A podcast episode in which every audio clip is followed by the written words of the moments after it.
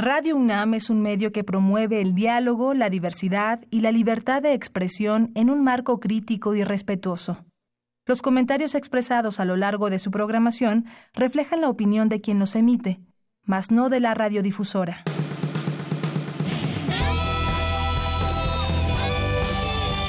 Prisma RU. Relatamos al mundo.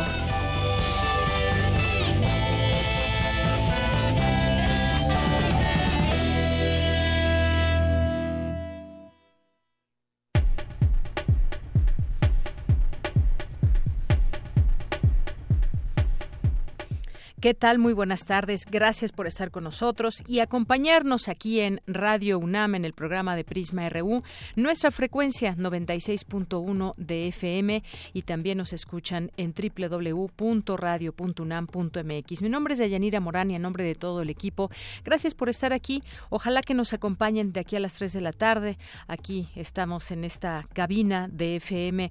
Arturo, Rodrigo, Daniel, Patti, nuestros compañeros de ingeniería, también listos para que pues la señal esté bien, la señal no falle y aquí estamos con todos ustedes. Pues hoy que vamos a tener en el programa, además de la información universitaria a la que estamos acostumbrados y que además pues tratamos de estar viendo y al pendiente también de lo que sucede en nuestros campus universitarios. Vamos a platicar hoy de un tema que me parece que nos interesa a todos y tiene que ver con la economía, nuestra economía y la economía, por supuesto, de un país. Todos queremos finanzas sanas, todos queremos que exista inversión y todo lo que esté ligado a la economía, eh, a la buena economía. Vamos a platicar de ese tema con el maestro José Nabor Cruz para platicar de las proyecciones económicas. Hoy se platicó de esto en la UNAM y vamos a platicar con él a detalle por qué sube la gasolina, eh, cuáles son las expectativas, qué se están viendo en estos primeros 100 días de un nuevo gobierno.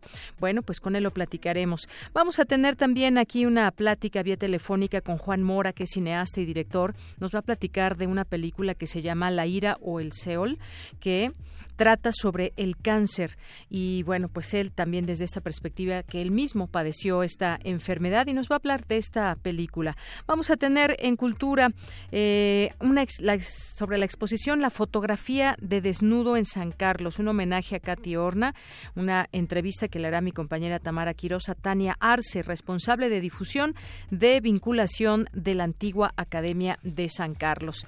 Vamos a tener en nuestra segunda hora una mesa de análisis muy interesante y espero que ustedes participen con sus opiniones o que desde ya nos hagan saber sus opiniones sobre la gestión de los 100 primeros días del presidente Andrés Manuel López Obrador. Estarán aquí con nosotros el periodista Álvaro Delgado y Gibran Ramírez, que es maestro en ciencia política por la UNAM y el Colegio de México, y con ellos vamos a platicar de distintos temas ligados a estos 100 primeros días de gobierno de López Obrador. Esto en nuestra mesa de análisis. Así que no se la pierdan. También tendremos poesía con Margarita Castillo y literatura con Alejandro Toledo, escritor y ensayista, en esta su sección a la orilla de la tarde. Así que quédese con nosotros aquí en Radio UNAM en el programa de Prisma RU y desde aquí relatamos al mundo. Relatamos al mundo. Relatamos al mundo.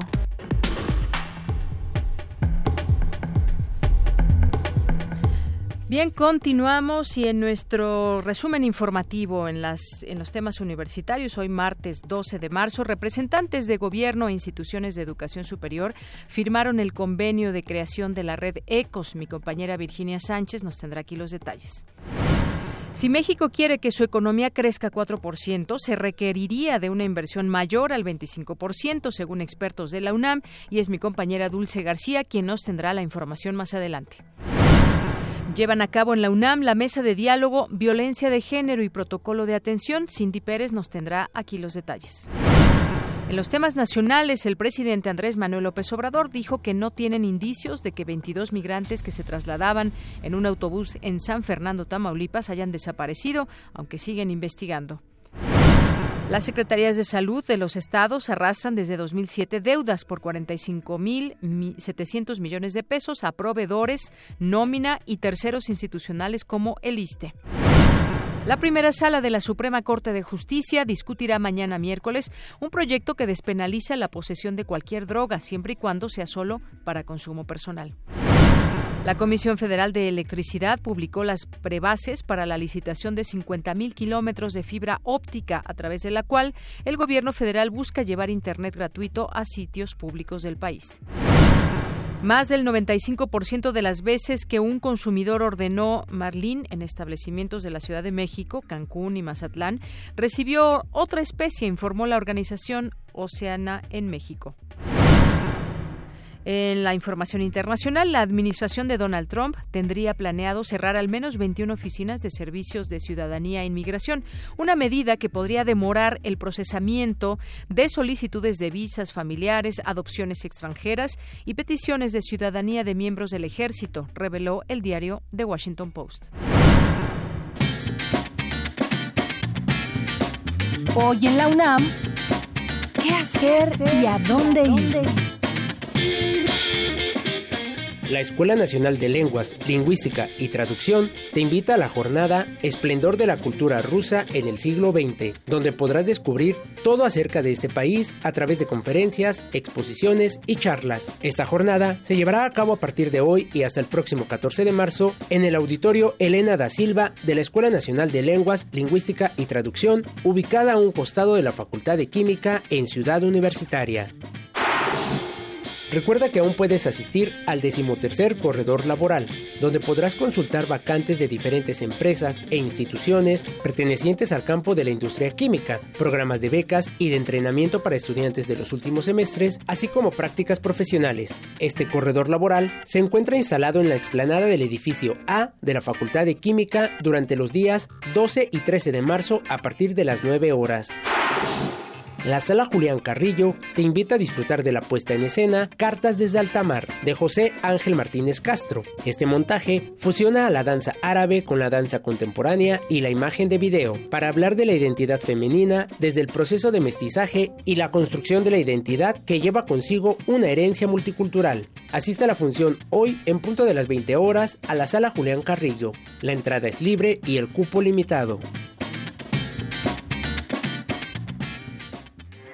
Porque tu opinión es importante, síguenos en nuestras redes sociales, en Facebook como Prisma RU y en Twitter como arroba PrismaRU.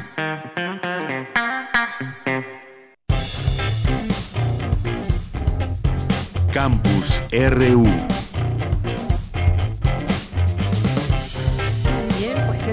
Nuestro campus universitario y ya está aquí con nosotros mi compañera Virginia Sánchez que nos tiene información sobre la UNAM que participa en la red ECOS de Educación, Ciencia, Tecnología e Innovación de la Ciudad de México. ¿Qué tal Vicky? Muy buenas tardes. Hola, ¿qué tal? Ya muy buenas tardes a ti y al auditorio de Prisma RU. Con el objetivo de establecer una alianza para abordar y resolver de manera colectiva los problemas de la Ciudad de México y apoyar su programa para los próximos 20 años, se firmó el convenio de creación de la red ECOS de Educación, Ciencia, Tecnología e Innovación de nuestra ciudad entre autoridades educativas de universidades, colegios, institutos y centros de investigación del país y la jefa de gobierno de la Ciudad de México, Claudia Sheinbaum. Durante el evento que se llevó a cabo en el patio antiguo Palacio del Ayuntamiento donde se encuentra la oficina del Gobierno de la Ciudad, Rosaura Ruiz Gutiérrez, secretaria de Educación, Ciencia, Tecnología e Innovación de la Ciudad de México, señaló que el trabajo conjunto de producción tecnocientífica, docencia y difusión cultural que busca establecer la red ECOS beneficiará a toda la ciudad. Escuchémosla. Esta red de instituciones públicas y privadas nace de la convicción de que es solo mediante el trabajo colectivo, del que es resultado la propia red, así como la visión a largo plazo, la amplitud de miras y con el convencimiento de que podemos no solo interpretar y explicar, sino transformar nuestra realidad, que lograremos contribuir a la construcción de esa ciudad futura que deseamos, un espacio que propicie la consolidación de una sociedad innovadora la libertad, la creatividad, el intercambio, el diálogo, la productividad y la sana convivencia. Por su parte, el rector de la UNAM, Enrique Graue, señaló que la red ECOS representa la oportunidad de mejorar la calidad educativa y así también se podrán discutir los problemas de la ciudad y del país. Y para nosotros debe ser esta red la oportunidad de mejorar, de mejorar todos nosotros este archipiélago de instituciones, nuestra calidad educativa. Aquí debemos compartir indudablemente toda nuestra potencialidad que tenemos como instituciones de ampliar y mejorar toda la educación abierta, de ser una fuente en donde podamos discutir los problemas de la ciudad y de las de la nación para poder tener una investigación aplicada que sea sustancial a resolver los conflictos de interés nacional y de la ciudad. Debe ser también una red que comparta en la cultura, en donde podamos ofrecer entre todos una mejor oferta cultural y deportiva, recreativa. Y en tanto, la jefa de gobierno de la Ciudad de México, Claudia Sheinbaum, aseguró que los problemas de la ciudad solo podrán resolverse de manera interdisciplinaria a través del trabajo de las instituciones de educación superior y conjuntando, dijo, a los distintos científicos y tecnólogos del país.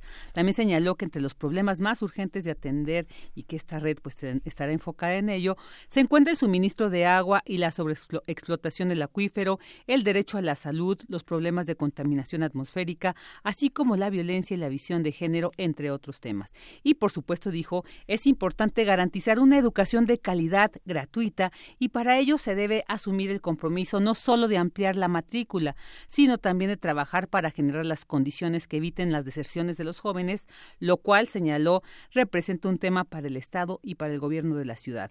Por lo que en este sentido, señaló, hay dos grandes retos.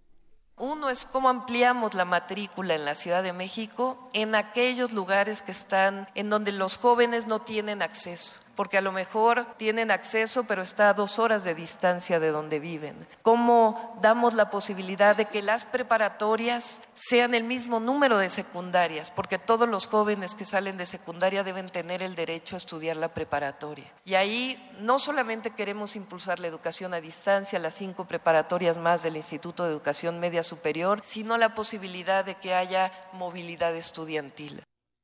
Bueno, pues ahí están eh, algunos de los detalles sobre la importante firma de este convenio de creación de la red ECOS de educación, ciencia, tecnología e innovación de nuestra ciudad.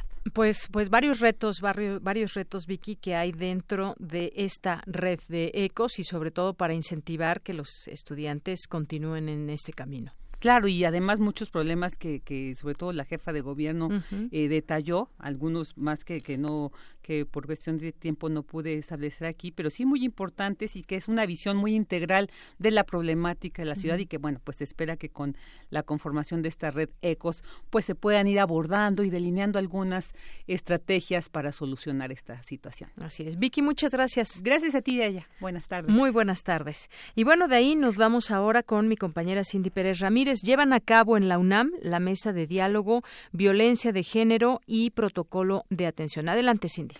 Así es, Deyanira, muy buenas tardes. En el Instituto de Investigaciones Jurídicas de esta Casa de Estudios se celebró la mesa de diálogo en donde Aletia Fernández de la Reguera, investigadora de esa entidad académica, señaló que uno de los grandes mitos es que la violencia de género solo ocurre en el ámbito familiar. Sin embargo, según la encuesta reciente en DIRE, el 66% de las mujeres de 15 años o más han sufrido violencia de cualquier tipo. Sabemos que el 53% sufrió violencia por parte de un agresor distinto a la pareja. La escuela, el trabajo y los lugares públicos como el transporte público, los parques, la calle en sí, son espacios también de agresión.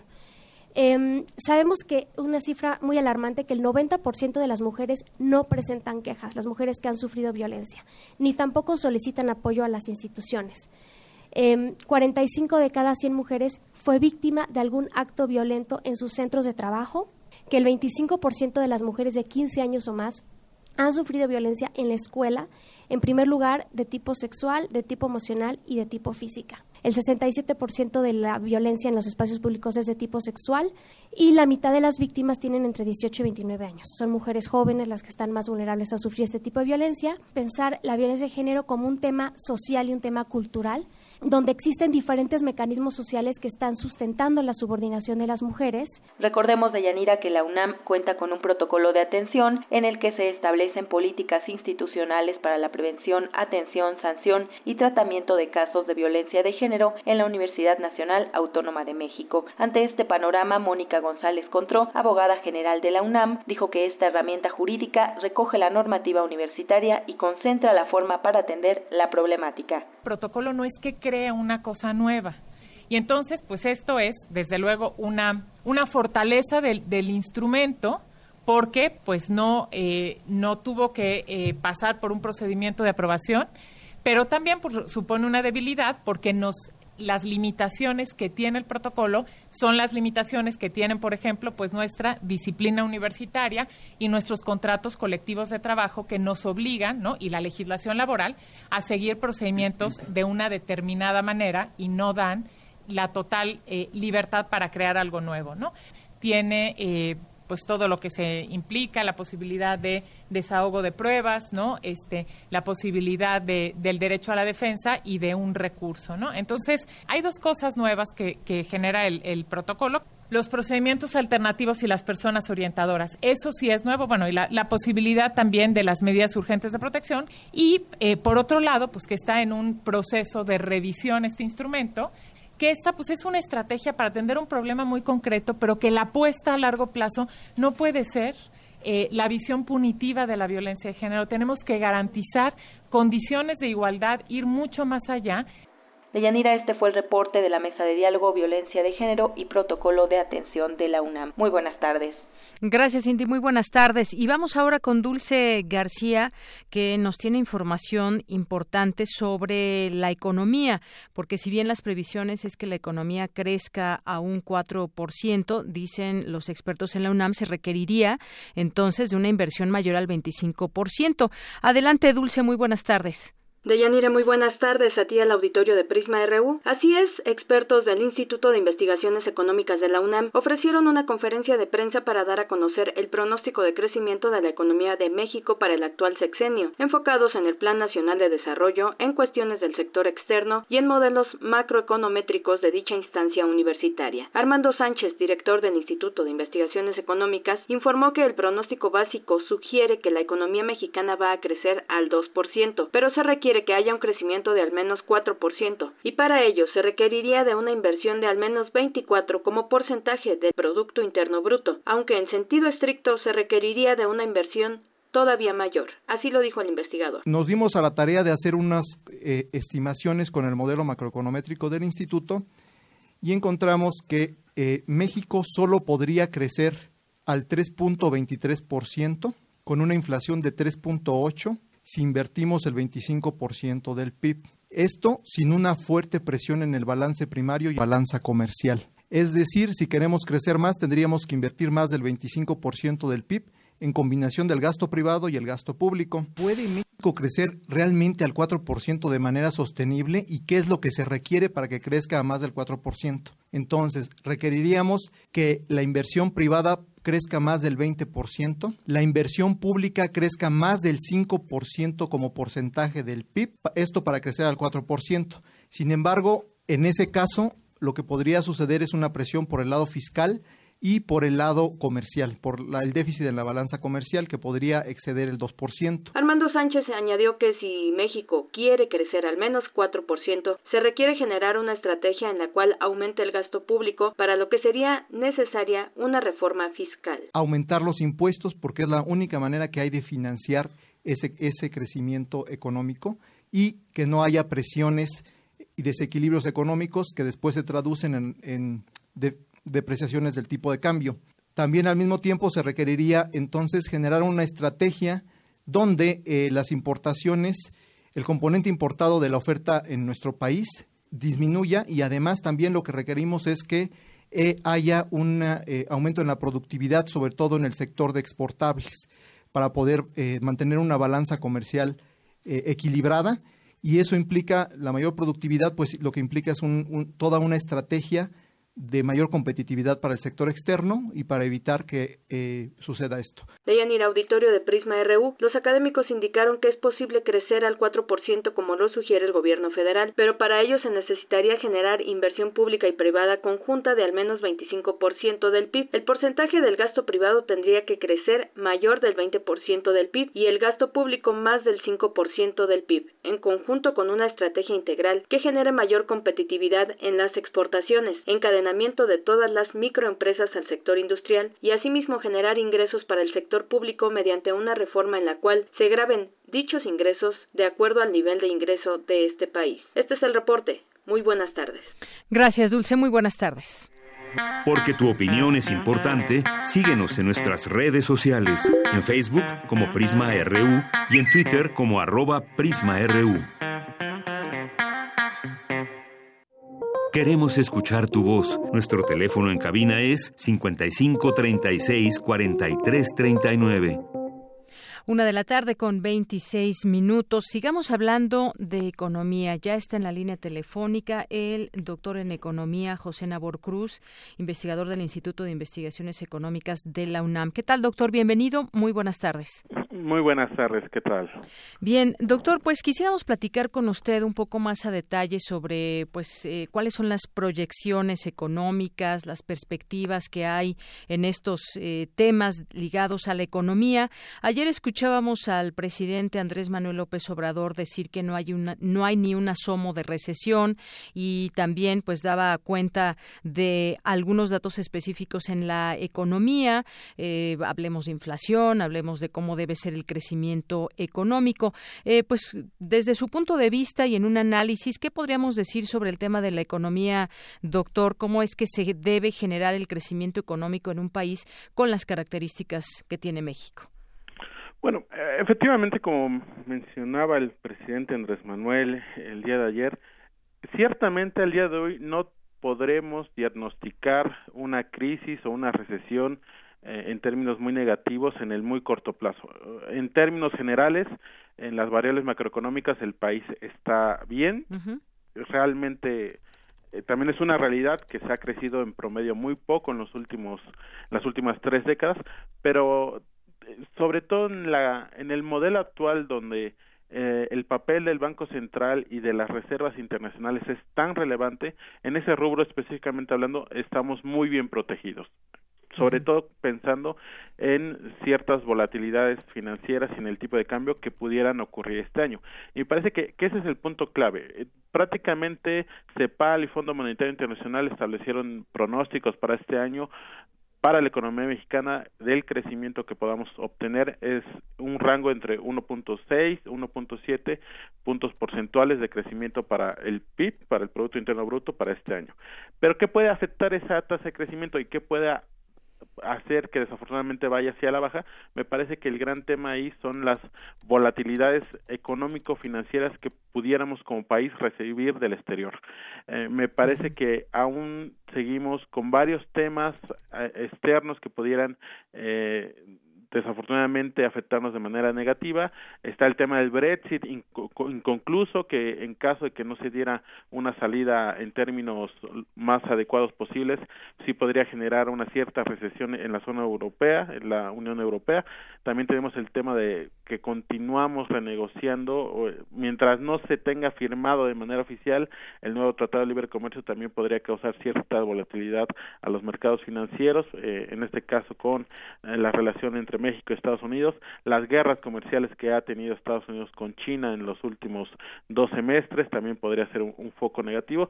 Y en ese sentido eh, me parece muy claro que toda esa volatilidad, volatilidad financiera le históricamente o recientemente, mejor dicho, le ha pegado una variable muy relevante que también planteabas al inicio, que es la inflación. Si nosotros tomamos el reporte de los primeros dos meses de este año que ofrece Banjico, traemos aproximadamente una inflación de 3.8-4% anualizada para enero y febrero, lo cual evidentemente es una cifra muy controlada y, con una tendencia hacia la baja en los últimos cuatro trimestres. Sin embargo, es clara, es muy claro también se puede observar desde un aspecto económico que la inflación sí ha sido determinada e impactada por los precios del petróleo y por el precio de las gasolinas en nuestra economía. Y desafortunadamente en las últimas dos semanas hemos tenido un incremento en el precio promedio de la gasolina magna en la economía en su conjunto.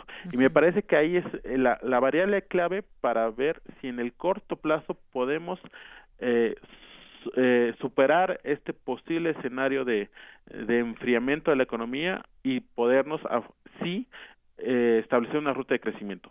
Si la, el precio de la gasolina continúa en las siguientes semanas elevado, me parece que eso va a producir en el siguiente mes y en el siguiente trimestre un efecto negativo, va a incrementar la inflación y eso sí nos podría eh, desafortunadamente eh, establecernos en un escenario de desaceleración económica en el país hacia finales del año y eso podría bajar nuestra tasa de crecimiento al 1%. Entonces, me parece que, que en este esquema de factores externos e internos, eh, todos estos factores externos casi siempre le pegan al tipo de cambio y a la inflación.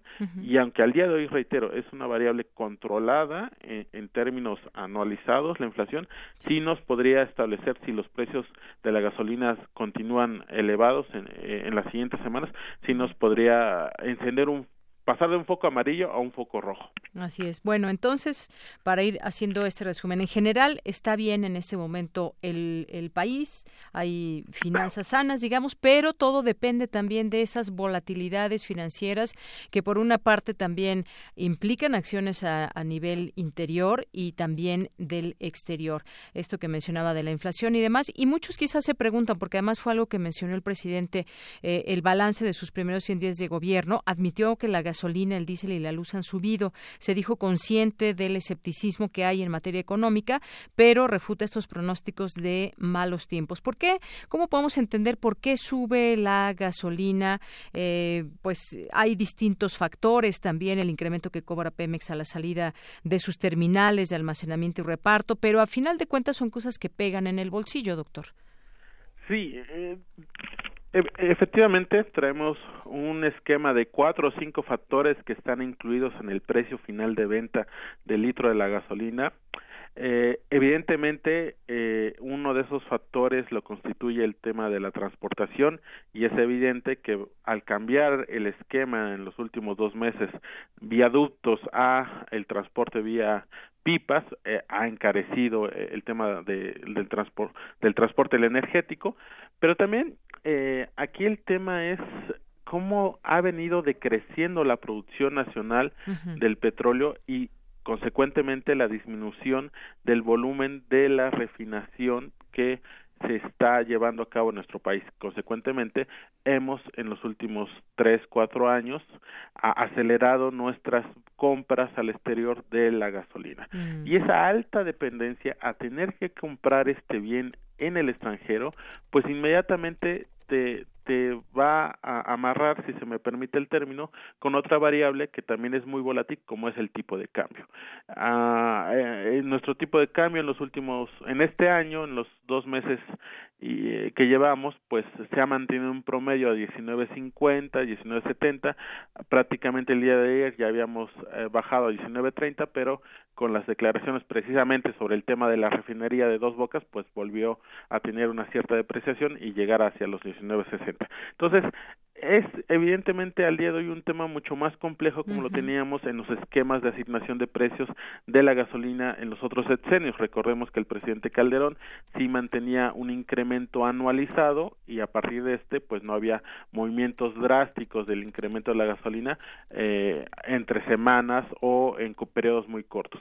Ahora, dado el esquema de precio libre o flotante que tenemos de, de nuestras gasolinas, pues es evidente que si hay eh, periodos de cierta depreciación en nuestro tipo de cambio o encarecimiento del precio internacional del petróleo, sobre todo del petróleo norteamericano, que es el, la principal fuente de compra al exterior que realiza el gobierno mexicano en el tema de gasolinas y petróleo, pues evidentemente está golpeando negativamente y e impulsando al alza el precio de, de la gasolina. y, y eso ese factor eh, ya nos ocurrió hace dos años, justamente en este primer trimestre del 2017, cuando se liberalizó el precio de los energéticos, que inmediatamente sí hubo un componente de transmisión negativo de al encarecerse los precios de los energéticos, no solamente el tema de la gasolina, sino también el del gas LP, hacia el resto, a la mayoría de los bienes de la economía, sobre todo los que se producen localmente. Entonces, me parece que ahí y reitero, si bien estos dos primeros meses del año, eh, los tres primeros meses de la gestión del presidente López Obrador, tenemos en términos generales un set de variables económicas, eh, digámoslo así, eh, controladas, bien controladas, es estos últimos 10 días donde el precio de la gasolina sí se ha incrementado y no ha tenido una trayectoria hacia la baja, eh, reitero, con precios promedios de 20.50, 20.60 por litro, sí nos puede causar un problema hacia el segundo trimestre de este año. Así es. Bueno, pues son muchos elementos, doctor, los que entran entran en juego. Yo le preguntaría en todo esto que nos explicó de las gasolinas y eh, la inflación, eh, los precios del petróleo y demás, eh, si con este plan de saneamiento a petróleos mexicanos y que tiene que ver también con esa estrategia contra el robo de combustible, contra el huachicol, vaya, pues si esto, digamos, un poco a mediano y largo plazo se, podía, se podría mejorar en este sentido, que a través de esas finanzas sanas de petróleos mexicanos se pueda tener también pues estos precios más, más bajos. Justamente, y me parece que no solamente este tema se puede tomar exclusivamente el caso de Pemex. En este en este contexto sobre el pronóstico de crecimiento de la economía en su en su conjunto que eh, el presidente López Obrador plantea, le está apostando a esa reconfiguración del gasto público. Y en ese sentido, me parece que una de las claves para efectivamente contrarrestar la posible recesión económica que a nivel global se pueda presentar hacia la segunda mitad de este año, es clave que se aterrice de manera concreta y al 100% esa reconfiguración que sobre la mesa nos planteó con el presupuesto de este año el gobierno federal. En el caso particular de Pemex y del sector energético, es evidente que eh, traíamos una tendencia de, de una fuerte reducción de la inversión, de la participación de la inversión pública en los últimos cinco años en Pemex.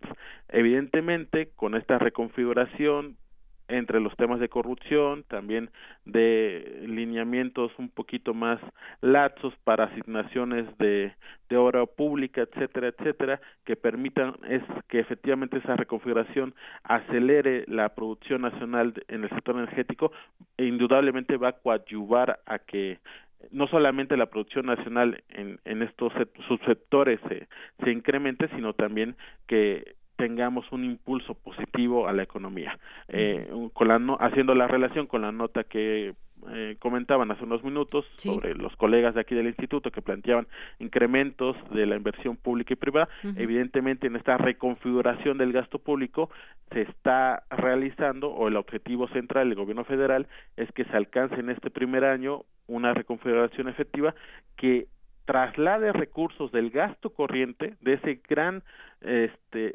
volumen de gasto corriente que en los últimos cinco años se ha incrementado de manera muy se incrementó de manera muy alarmante pues parte de, este gasto corriente se traslada a inversión pública que es indudablemente una de las variables que ha que como ha tenido una trayectoria a la baja, pues ha explicado el lento y bajo crecimiento de la economía en su conjunto.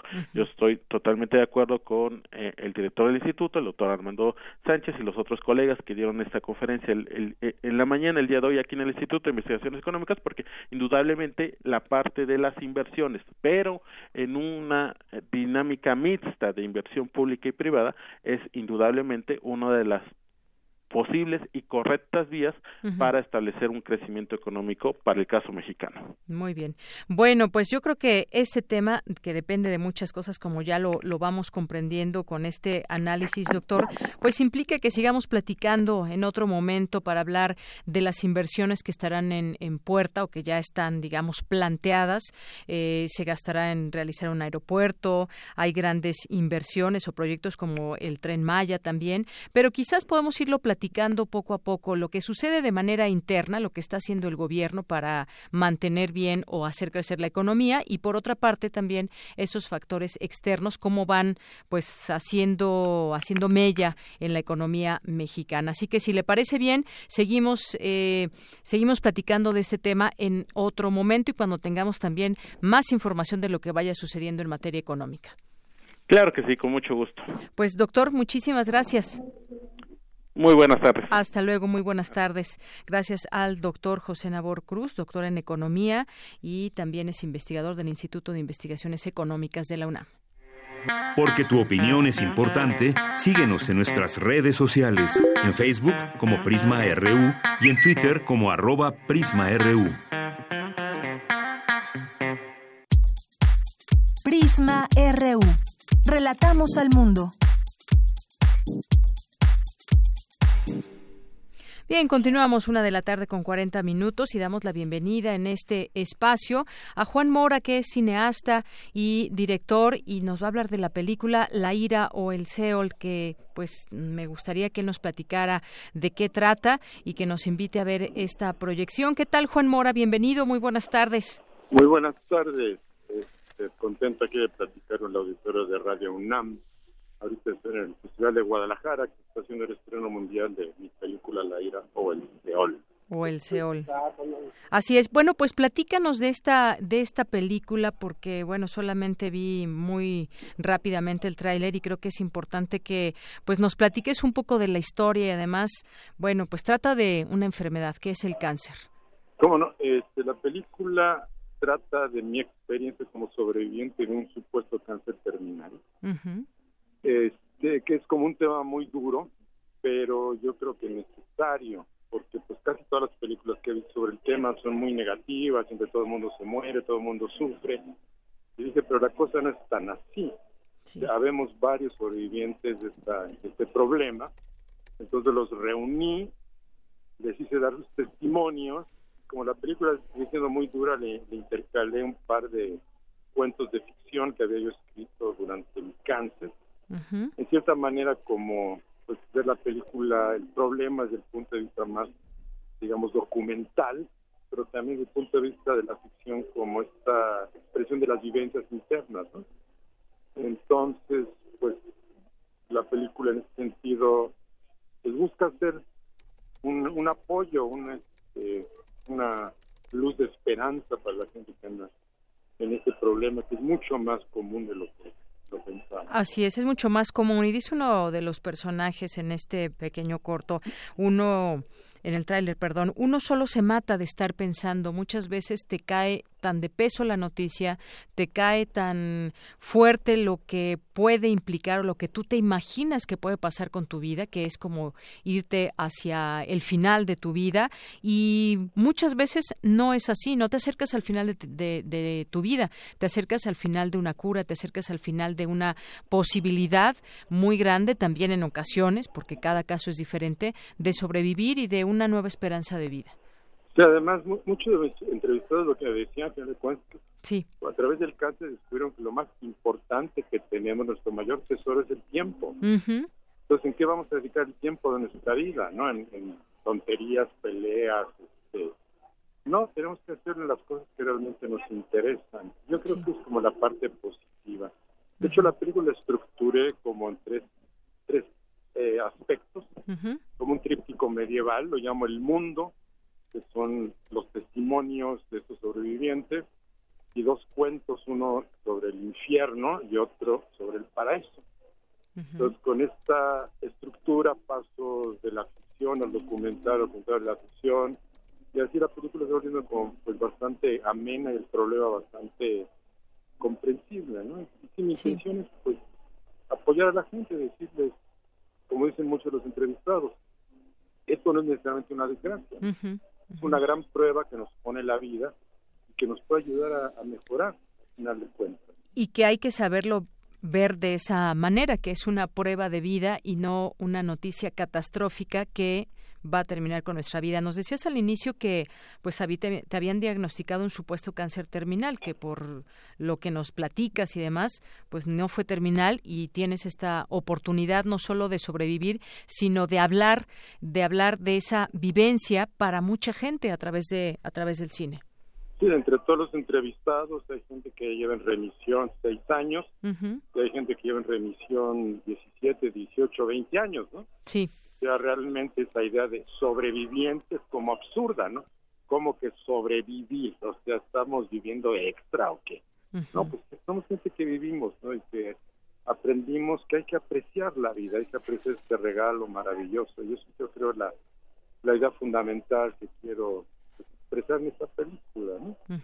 Entonces tengo la intención de estrenarla a través del circuito de Cineteca Nacional, espero en próximas fechas.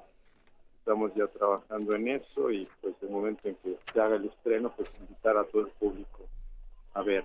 Muy bien, por lo pronto se va a proyectar allá en Guadalajara en este festival y posteriormente pues podemos verla también en distintos lugares. Sí, en Guadalajara se proyecta hoy, eh, hoy es 12, el 13 es 14 y el día 15 en la universidad. Pues, a ver, ahorita pues, la gente que esté por acá pues podrá venir a ver la película, ¿no? Así es. Y bueno, pues estaremos al tanto también de estas proyecciones que en algún momento puedan llegar a otros lugares, la Ciudad de México, otros lugares, para que pues podamos eh, disfrutar esa mirada, y así lo digo, disfrutar esa mirada que hay a través de distintos testimonios que nos hablan de una enfermedad como esta que bien nos decías es más común de lo que pensamos. Sí, está incluso buscando la, la Secretaría de Cultura, ojalá y lo logre para poder realmente mostrar la película en todos lados pueda, ¿no? Muy bien. Bueno, pues yo por lo pronto te agradezco este esta plática y que nos invites a ver esta película Juan Mora y estamos atentos también para cuando cuando la podamos ver en exhibición en estos lares. Muchas gracias. Yo, agradezco la oportunidad y los invito a ver La Ira o El Seol en el momento en que podamos entrar ya a exhibición. Claro que sí, La Ira o El Seol. Muchas gracias, Juan Mora. Gracias a ti. Muy buenas tardes. Juan Mora es cineasta y es director de esta película, La ira o el Seol. Relatamos al mundo. Relatamos al mundo. Bien, y en nuestros temas nacionales que queremos compartir con ustedes, alguno de, algunos de ellos, el director de la Comisión Federal de Electricidad, Manuel Bartlett, rechazó las versiones que señalan que la paraestatal pidió a empresas racionalizar el uso de energía eléctrica ante el riesgo de apagones por la falta de infraestructura. Es lo que dijo al salir del acto de los 100 días de gobierno el día de ayer. Por otra parte, pues a pesar del plan contra el robo de hidrocarburos que está implementando el gobierno federal, el número de tomas clandestinas en los ductos de Pemex registró un nuevo récord. Eso comparado eh, también, de acuerdo con información de esta empresa, en enero pasado hubo 1.565 perforaciones ilegales. Sin embargo, esa cifra es casi 50% más alta en comparación con las 1.046 tomas detectadas en el mismo mes, pero de 2018, lo que nos da idea de que pues no se no se hacía absolutamente nada y entonces se podían o se pueden estar haciendo mucho más tomas clandestinas en distintos lugares lugares. Bueno, esto significa que los ataques a la red de ductos mantienen una importante tendencia al alza pese a los operativos que se está llevando a cabo en Pemex. Bueno, una importante información al respecto de ese tema ya en los en los números. Por otra parte, la gubernatura nacional indígena invitó a Yalitza Aparicio Martínez a ser nombrada embajadora de la paz de los pueblos indígenas. Eh, señaló que ha buscado ser viable, visible, perdón, por un país con mayor dignidad de la identidad indígena. Por otra parte, también eh, llega a México el presidente electo de El Salvador. Ayer se recibió por la tarde en el aeropuerto capitalino y en Palacio Nacional será recibido el día de hoy por el presidente Andrés Manuel López Obrador. Y bueno, eh, pernocta una caravana migrante a Ixtapaluca y ya avanzan hacia la Ciudad de México. Otro grupo de migrantes, 200 procedentes de Honduras, llegaron hoy a la caseta de peaje de San Marcos eh, Huixtoco en la autopista México-Puebla y bueno, pues pasarán también por eh, nuestra Ciudad de México. Y también un tema que pues ahí habrá que seguirlo muy de cerca. ¿Qué pasa con todos estos migrantes que llegan? Algunos que intentan cruzar a Estados Unidos, muy pocos que lo, que lo logran, que tiene que ser de una manera eh, legal, como han señalado en Estados Unidos, pero pues la mayoría no logra ingresar. También en otro tema, la única esperanza para las vaquitas marinas es acabar con la pesca ilegal. Solo 10 vaquitas marinas se mantienen vivas en el Alto Golfo de California, con un 95% de probabilidad de que el número real sea de entre 6 y 22 ejemplares, establece el reporte final de la décimo primera reunión del Comité Internacional para la Recuperación de la Vaquita. Continuamos. Tu opinión es muy importante. Escríbenos al correo electrónico prisma.radiounam@gmail.com.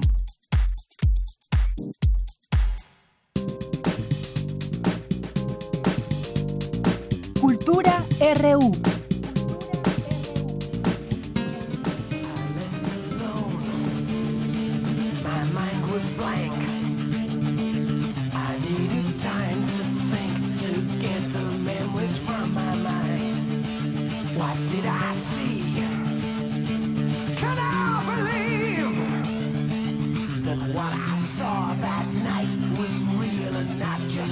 Fantasy. Just what I saw in my old dreams were the reflections of my Walkman staring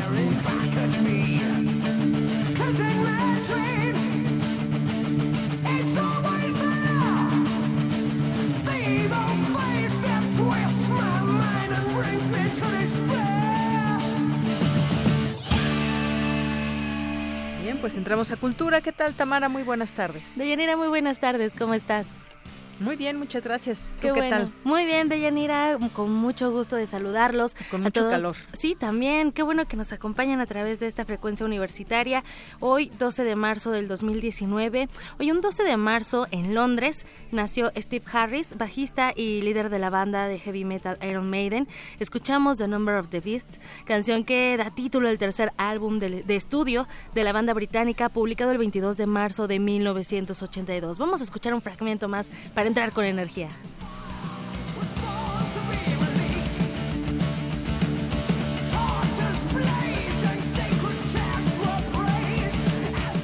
Y así, con energía de Yanira. Oye, los invitamos a que nos llamen, a que se comuniquen con nosotros a través de nuestras redes sociales y nos platiquen desde dónde nos están escuchando. Muchísimas gracias por permitirnos entrar hasta sus oídos. Y ya entramos a la información y es un gusto recibir en este espacio a Tania Arce. Ella es responsable de difusión y vinculación de la antigua Academia de San Carlos, uno de los recintos pertenecientes a la UNAM. Tania, gracias por la visita, como siempre, y bienvenida. Muchísimas gracias, buenas tardes, Deyanira. Bienvenida. Eh, Tamara, muchas gracias a ustedes por la invitación y al público que nos escucha. Gracias, Tania. Oye, nos tienes novedades. El jueves va, va a haber ahí eh, una, una fiesta, pero también van a inaugurar una exposición fotográfica. Platícanos y ponnos al día, por favor. Exactamente, la visita es con motivo pues para invitarlos a seguir conmemorando en el marco del Día Internacional de las Mujeres. Eh, vamos a llevar a cabo el próximo jueves, este 14, un recorrido por la calle de Moneda. Nos unimos nuevamente en el Museo UNAM Noy, Museo Nacional de las Culturas del Mundo, Exteresa Arte Actual y la Academia de San Carlos. Y es con la finalidad de hacer un homenaje pues a las mujeres que han luchado por lograr lo que hoy nosotras podemos disfrutar y las que están en la lucha continua de seguir logrando espacios y reconocimiento y sobre todo respeto como género, ¿no? Eh, este recorrido va a ir acompañado de una comparsa, vamos a caminar en ca a cada uno de estos recintos y en ellos vamos a destacar el papel que las mujeres han tenido a lo largo de la historia de, estos espacios para, eh, pues, para eh, destacar que, que, la mujer también ha sido un, una figura importante dentro de los recintos. ¿no? Muy importante eh, mirar hacia el pasado de lo que han hecho las mujeres y de lo que se sigue haciendo y lo que tal vez también se hará, ¿no? Exactamente, porque vemos que esa, ese camino, y así se llama el recorrido Mujeres Somos y en el camino andamos, uh -huh. es justo eso, ¿no? El camino que han tra eh, eh, transitado y que se sigue andando para seguir dejando brecha y y a las nuevas generaciones, pues eh, así como gozamos actualmente de beneficios, pues sigamos generando más en favor de, pues no nada más de las mujeres, sino en realidad de la sociedad, ¿no? Claro. Es aquí una equidad de género, de inclusión, eh, y no nada más es en específico al, a, a, las mujeres, ¿no? Totalmente de acuerdo, siempre es importante ir creando estas redes. Eh, lo decía en alguna ocasión, no somos ajenos eh, los hombres de las mujeres, entonces vamos de hombro a hombro caminando, mujeres somos y en el camino andamos como parte de este, bueno, también corredor eh, cultural, ¿no? Que hay en sí. el Zócalo, en el centro sí, de la ciudad. Justo, bueno, es lo que intentamos hacer, eh, recuperar este espacio, esta calle de una de las más antiguas del centro, como ya lo hemos mencionado en alguna otra ocasión. Eh, recuperarla en cuestión cultural. En el puro corredor y las calles circunvencinas sabemos 10 recintos. Uh -huh. Entonces, en una tarde, en un día, puedes destinarle de visitar cada uno de ellos y conocer la diversidad que te ofrecen, ¿no? Entonces, queremos ocupar este espacio de manera cultural, hacer este tipo de recorridos. Más adelante ya les estaremos dando más información de los recorridos conjuntos, pero es esa la intención, que Moneda sea más que una calle comercial, también una calle cultural. Y qué mejor que hacerlo con música y además este jueves ya faltan dos días para realizarlo. Sí. ¿A qué hora es la cita y en dónde? Eh, la cita es a las 6 de la tarde en punto. Iniciamos en moneda número 2, justo a la entrada de lo que es el Museo UNAM Noy. Perfecto. Entonces, para toda la, gente que se quiera unir a esta comparsa, a bailar, a gozar, a caminar, el calorcito también te invita a, como que también a, entrar en ritmo, ¿no? Claro, ya vamos dando la bienvenida a la primavera que al parecer viene con, con todo. Excelente. Oye, Tania, y bueno, también en la en las galerías de, de la antigua Academia de San Carlos van a inaugurar una exposición fotográfica, esto la próxima semana, la fotografía de desnudo en San Carlos, homenaje a Katy Horna. Así es, el próximo jueves 21 a las 7 de la noche estamos llevando a cabo la inauguración de esta exposición. Es precisamente un homenaje a, la maestra Katy Horna, quien, bueno, desde en 1973 tuvo un taller abierto en la academia y, y ha dejado pues mm, una, un legado bastante importante, interesante, que pues queremos justo mostrar al público, ¿no? Y esta, esta exposición pues está compuesta de tres núcleos. El primero va a abordar los orígenes de la fotografía de desnudo en la academia. Eh, en ella pues habrá personajes como Antonio Garduño, Agustín Jiménez o Manuel y Lola Álvarez Bravo, por ejemplo. En el segundo y tercero pues está dedicado obviamente a la maestra Katy Orne y a sus alumnos y ella pues aportó esa excelente técnica y refinamiento conceptual e influyó en numerosos estudiantes, ¿no? Eh, impartió clases a, fotógrafos como Flor Garduño, quien nos acompañará en esta, en esta ceremonia inaugural, eh, Elsa Chabao, eh, Manuel Monroy y Sergio Carlos Rey, que pues él también es ya parte académica de la, de, la academia, ¿no? en la ceremonia, bueno, estará el doctor José de Santiago, coordinador de investigación, difusión y catalogación del acervo de la Academia de San Carlos, quien va a acompañar al doctor Gerardo García Luna, director de la, de la facultad, eh, para, para presidir esta, esta ceremonia.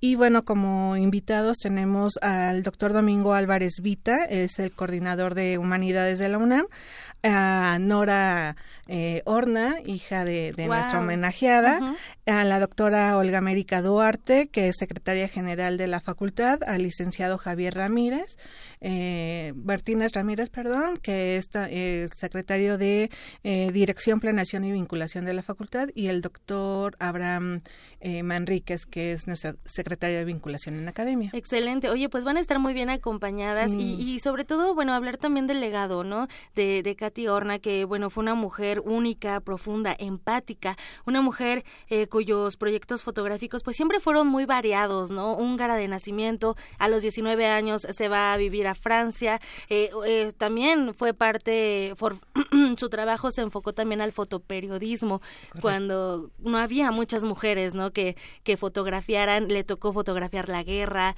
él lo hizo de una forma más artística, más humana, ¿no? No tanto eh, como esos, eh, la, la, agresión que puede llevar la guerra, ¿no? Ya buscó otro enfoque y, y luego se vino acá a México. Sí, exactamente. Pues parte de lo que la lleva a España es justo eso, ¿no? El darle seguimiento a lo que estaba sucediendo en aquella época en ese país. Y bueno, obvio, con la guerra civil, pues también ella, al no tener papeles, conoce a su esposo en España, a José, eh, este, Horna.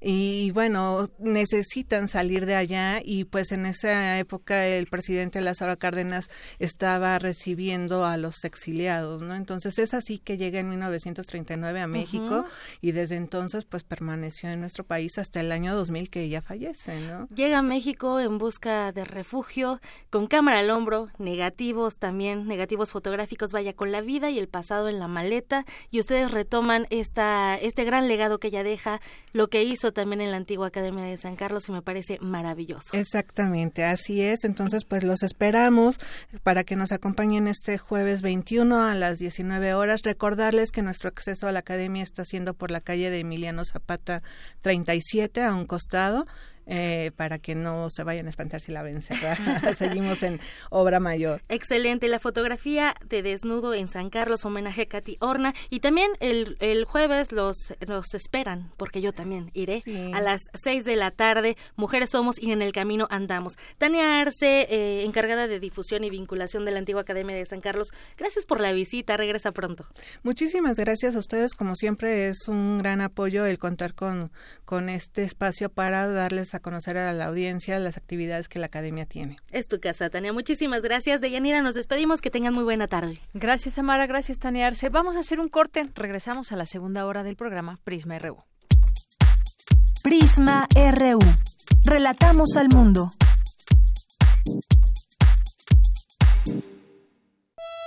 En este espacio, la palabra es la ruta y la poesía el destino.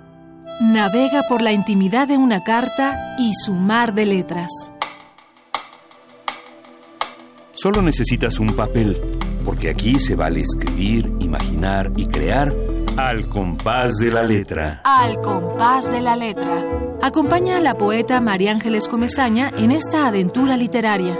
Todos los jueves a las 18 horas por el 96.1 de FM. Radio UNAM. Experiencia sonora.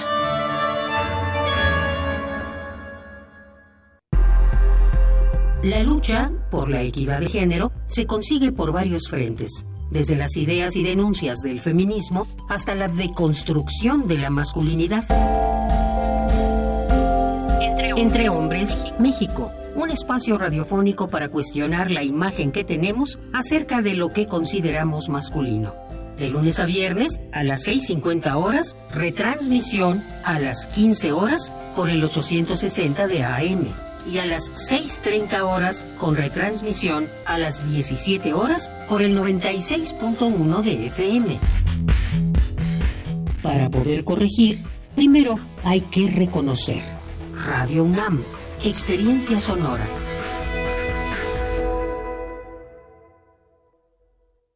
El desabasto de gasolina nos ha dejado una gran lección. No podemos depender tanto de ella.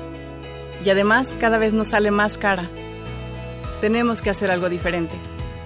Otros países ya están apostando por energías alternativas y México no se puede quedar atrás. Por eso le decimos al presidente que para evitar otra crisis y echar a andar una gran estrategia nacional de energías limpias y renovables, aquí están nuestros votos. Movimiento Ciudadano. ¿Ya conoces la Universidad Abierta y a Distancia de México? Claro, es una universidad a mi medida. Sí, yo voy a estudiar una licenciatura a mi propio ritmo y desde casa. Y yo, una ingeniería de calidad, con validez oficial y sin costo. Ya inició el registro en www.unadmexico.mx y concluye el 15 de marzo. ¿Ya te registraste? Secretaría de Educación Pública. Gobierno de México. Este programa es público, ajeno a cualquier partido político. Queda prohibido el uso para fines distintos a los establecidos en el programa. Historia de la literatura. Concepción del arte. Idealismo revolucionario. Amores fugitivos. Conferencias magistrales. Creadores escénicos. Descontentos sociales. Clases inolvidables. En más de 100 años. ¿Cuántos recuerdos no han circulado por los pasillos de la Facultad de Filosofía y Letras? Eureka. Un programa con Filo, Sofía y Letras. Escúchalo todos los lunes a las 16 horas por el 96.1 de FM. Radio UNAM. Experiencia sonora. La Facultad de Medicina de la UNAM, a través del Departamento de Psiquiatría y Salud Mental, ofrece a la comunidad universitaria los servicios de su Clínica de Atención Integral para las Adicciones de lunes a viernes de 10 a 18 horas. Para más información, comunícate al teléfono 56 23 21 27 o consulta la página www.psiquiatria.facmed.unam.mx. Queremos escuchar tu voz. Nuestro teléfono en cabina es 55 36 43 39. Mañana en la UNAM, ¿qué hacer y a dónde ir? Te recomendamos la cinta Las Trece Rosas del director español Emilio Martínez Lázaro, que narra la trágica historia de unas jóvenes juzgadas y recluidas por un crimen que no cometieron, permaneciendo encarceladas mientras se llevaba a cabo su juicio con la esperanza de salir libres. Sin embargo, fueron finalmente acusadas por el delito de rebelión y por organizar un atentado contra Franco, por lo cual fueron finalmente fusiladas la mañana del 5 de agosto de 1939. No te pierdas esta fascinante historia y asiste a la función mañana 13 de marzo a las 11 horas en la sala Julio Bracho. La entrada general es de 40 pesos. La Facultad de Economía de la UNAM te invita a la presentación del libro Jóvenes y Migración en el Capitalismo Contemporáneo, la relación entre México y Estados Unidos, bajo la coordinación de Analicia Peña y Nacheli Ocampo. La cita es mañana en punto de las 12 del día en el auditorio principal de la Facultad de Economía en Ciudad Universitaria. El Seminario Universitario de Culturas de Medio Oriente, SUCUMO, realizará el ciclo de cine Voces de Turquía, con lo más representativo del séptimo arte de este país árabe. Las funciones serán del 13 al 17 de marzo a las 18 horas en las salas de cine del Centro Cultural Universitario de la UNAM. Consulta la programación completa en la página oficial del Instituto de Investigaciones Sociales www.iis.unam.mx. Para Prisma RU, Daniel Olivares.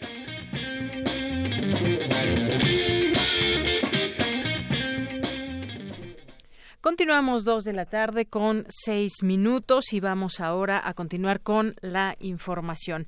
Alberga la UNAM en Ciudad Universitaria a la Universidad de Groningen, Holanda. Y me acabo de saltar los saludos para nuestros amigos de redes sociales, así que después de esta nota de mi compañera Virginia Sánchez, les mandamos saludos. Continuamos y pues Vicky nos tiene esta información. Hola, ¿qué tal, Deyanira? Muy buenas tardes a ti y al auditorio de Prisma RU.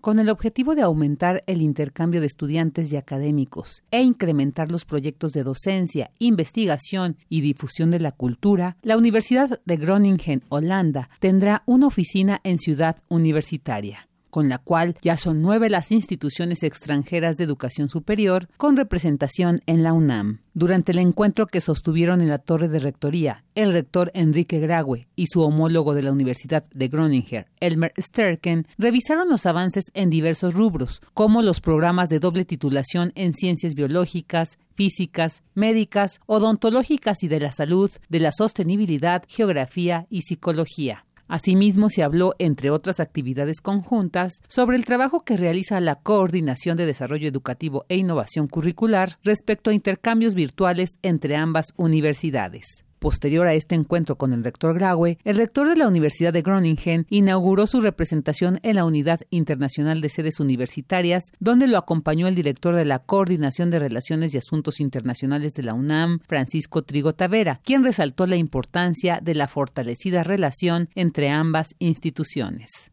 viene a inaugurar su oficina. Va a ser la novena universidad extranjera que está en la UNAM. También va a inaugurar y estar presente en un seminario entre la Universidad de Groningen y UNAM sobre el tema de sostenibilidad, donde esa universidad tiene más de 15 años trabajando en esa área. Se aprovechó también la visita para que se entrevistara con el rector Graue y revisar cómo vamos avanzando en los proyectos conjuntos. Los más fuertes son desarrollo de posgrados conjuntos con doble graduación para nuestros alumnos. El otro tema es sostenibilidad. El otro tema donde también se comentó fue en el área de educación y evaluación del desempeño académico y estudiantil. Entre los trabajos conjuntos que se realizarán se encuentra el seminario Fronteras en la Sostenibilidad, tema en el que, como señaló Trigo Tavera, la Universidad de Groningen, Holanda, tiene más de una década de experiencia. Hasta aquí la información. Muy buenas tardes. Gracias, Vicky. Muy buenas tardes y gracias a ustedes que también están aquí pendientes a través de nuestras redes sociales, a través del teléfono 5536-4339. Ya en unos momentos vamos a tener esta mesa de análisis. Ya llegaron nuestros invitados, Álvaro Delgado, periodista, y Gibran Ramírez, maestro en ciencia política. Así que no se lo pueden perder. Vamos a platicar de los 100 días de AMLO y nos preguntan si lo vamos a transmitir por, por además de radio en el 96.1 de FM. Lo vamos a transmitir a través de Facebook Live en Prisma RU. Y gracias a Ernesto Rojichi que nos escribe por aquí en redes sociales, a Fernando López, a Eric Novelo, Economic Padaun, Gilberto, Tochtli, Joaquín Maya Chevali, Maltus Gamba, eh, Martín P. también, que dice que si podemos compartir el link para ver y oír, por favor, eh, ahorita lo compartimos, muchas gracias. Margeven, Alejandra Red AMLO también nos escribe por aquí, JC, eh, Manuel Vázquez, Cristal también, Mac, Magdo Walla José Luis Vázquez, eh, Gudi, que también nos pregunta por el link, Lulju, FG, Villa, Villa TM, eh, también nos escribe por aquí Jorge Humberto Bertler, eh, nos escribe Mayra Moguel, nos escribe también eh, Ludwig, Jaime Carrera, Jesús Mejía y bueno, todas las personas creo que ahora, ahora se ha desbordado nuestras, nuestras redes sociales. Hay petición en internet para los que no podemos, hay repetición. Bueno, sí pueden escuchar además nuestro podcast que se meten a la página de Radio UNAM, le dan en podcast, buscan Prisma RU y ahí pueden escuchar nuestras retransmisiones, nuestro podcast. Eh, Rogarmón también, muchos saludos. Luis Mori. También Jaime Barraza, Juárez y Zapata Viven también, que piden enlace, América Mena, Oscar Isaac eh, y Mariana Gándara, entre muchas otras personas que nos escriben, Gabriel Sosa Plata también, muchísimos saludos, director de Radio Educación, em, Silvia Vargas, Román Hernández, dice lo más esperado, Prisma RU, por la tarde, muchas gracias Román por tu comentario, Alan Koff, Abel Muñoz, dice ojalá nos puedan compartir el audio para los que estamos en otros estados y podamos escuchar el programa, Abel Muñoz, sí, en www.radio.unam.mx, Mike de Jazz, Alejandro Feire, José Luis León y muchas personas que se están sumando. Bueno, pues vamos a la siguiente información de mi compañera Cristina Godínez. Dicta la investigadora emérita de nuestra Casa de Estudios, Julieta Fierro, la conferencia Mujeres y Ciencia. Adelante, Cristina.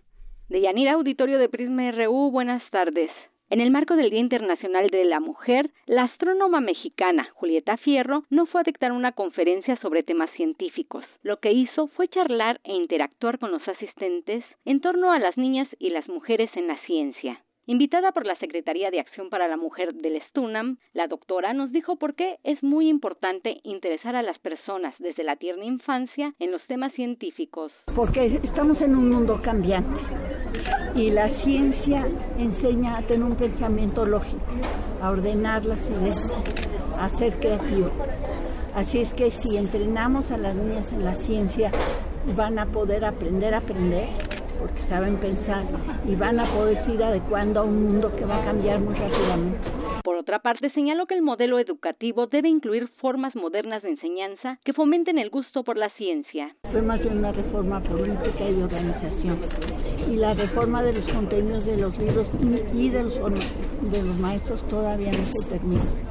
Lo ideal sería que en la nueva reforma educativa se incluyan formas modernas de enseñar Esteban Moctezuma quiere usar un método que él descubrió que es trabajar en equipo y por eso dijo que se vale copiar, porque si uno trabaja en un equipo pequeño de gente y todo el mundo colabora, pues puedes irte absorbiendo las ideas de los demás y construir algo nuevo.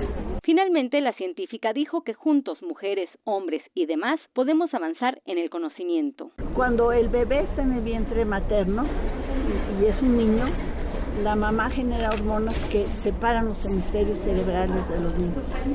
Por eso ellos pueden concentrarse mejor, ser estrategas, tienen una serie de habilidades. Los hemisferios de las mujeres no siempre están conectados. Por eso podemos hacer muchas cosas a la vez, pero también por eso nos distraemos más. Eh, podemos hablar mejor, podemos comunicarnos mejor. Así es que utilizando las habilidades de hombres y mujeres y de todos los demás géneros, porque hay todos los intermedios, podemos lograr avanzar más en el conocimiento. Deyanira, este es mi reporte. Muy buenas tardes. Gracias, Cristina. Muy buenas tardes. Relatamos al mundo. Relatamos al mundo. Porque tu opinión es importante, síguenos en nuestras redes sociales, en Facebook como Prisma RU y en Twitter como arroba PrismaRU. Internacional RU. Hace 30 años, el físico inglés Tim Berners-Lee creó la World Wide Web en el seno del laboratorio del CERN en Suiza, como una red de notas con enlaces entre ellas, para conseguir mejorar los flujos de comunicación entre científicos de todo el mundo. La primera ministra británica Theresa May podría sufrir otra derrota este martes, pues su acuerdo de Brexit, renegociado de última hora con la Unión Europea, tiene grandes posibilidades de ser rechazado por la oposición. El peligro para aquellos de nosotros que queremos cumplir, tener la fe de los británicos y cumplir con su voto por el Brexit es que si esta votación no se aprueba esta noche, si este acuerdo no se aprueba, entonces el Brexit podría echarse a perder. El líder norcoreano Kim Jong-un envió señales de que podría disparar su primer misil en 15 meses. No obstante, el ministro de Asuntos Exteriores de Corea del Norte, Rim Jong-ho, aseguró durante una conferencia de prensa que su líder se ha comprometido a no reiniciar las pruebas. El camarada, el presidente Kim Jong-un, llevó a cabo actividades diplomáticas con la mm, firmeza de hacer que la península de Corea se convierta en una tierra de paz libre de armas nucleares y amenazas nucleares. Ya el secretario de Estado estadounidense Mike Pompeo afirmó que la crisis en Venezuela ha sido fomentada por las influencias de Rusia y Cuba. Los pacientes que esperan tratamiento en los hospitales se están muriendo. Vale la pena dedicar un minuto a cómo llegamos aquí. Nicolás Maduro les prometió a los venezolanos una mejor vida en un paraíso socialista y cumplió con la parte del socialismo que ha demostrado una y otra vez que es una receta para la ruina económica. La parte del paraíso no tanto. Por su parte, el gobierno de Nicolás Maduro informó que ordenó la expulsión de todos los diplomáticos estadounidenses que aún permanecían en el país. Y el fiscal general Tarek William Saab anunció la apertura de una investigación en contra del autonombrado presidente Juan Guaidó. El Ministerio Público ha iniciado una nueva investigación que se suma a otra realizada durante el mes de enero en contra del ciudadano Juan Gerardo Guaidó Márquez por su presunta implicación en el sabotaje realizado al sistema eléctrico nacional, ocurrido esto a partir del día jueves 7 de marzo. La Autoridad de Aviación Civil de la Unión Europea ordenó cerrar el espacio aéreo del continente para todos los vuelos comerciales con aviones Boeing 737 MAX. En tanto, aerolíneas en todo el mundo han suspendido los vuelos de dichas aeronaves. En México, Aeroméxico informó la suspensión de los vuelos en sus seis aviones disponibles. Con audios de Euronews y Telesur, las breves internacionales con Ruth Salazar. Relatamos al mundo. Relatamos al mundo. Porque tu opinión es importante, síguenos en nuestras redes sociales, en Facebook como Prisma RU y en Twitter como arroba PrismaRU. Queremos escuchar tu voz. Nuestro teléfono en cabina es 55 36 43 39. Debate RU.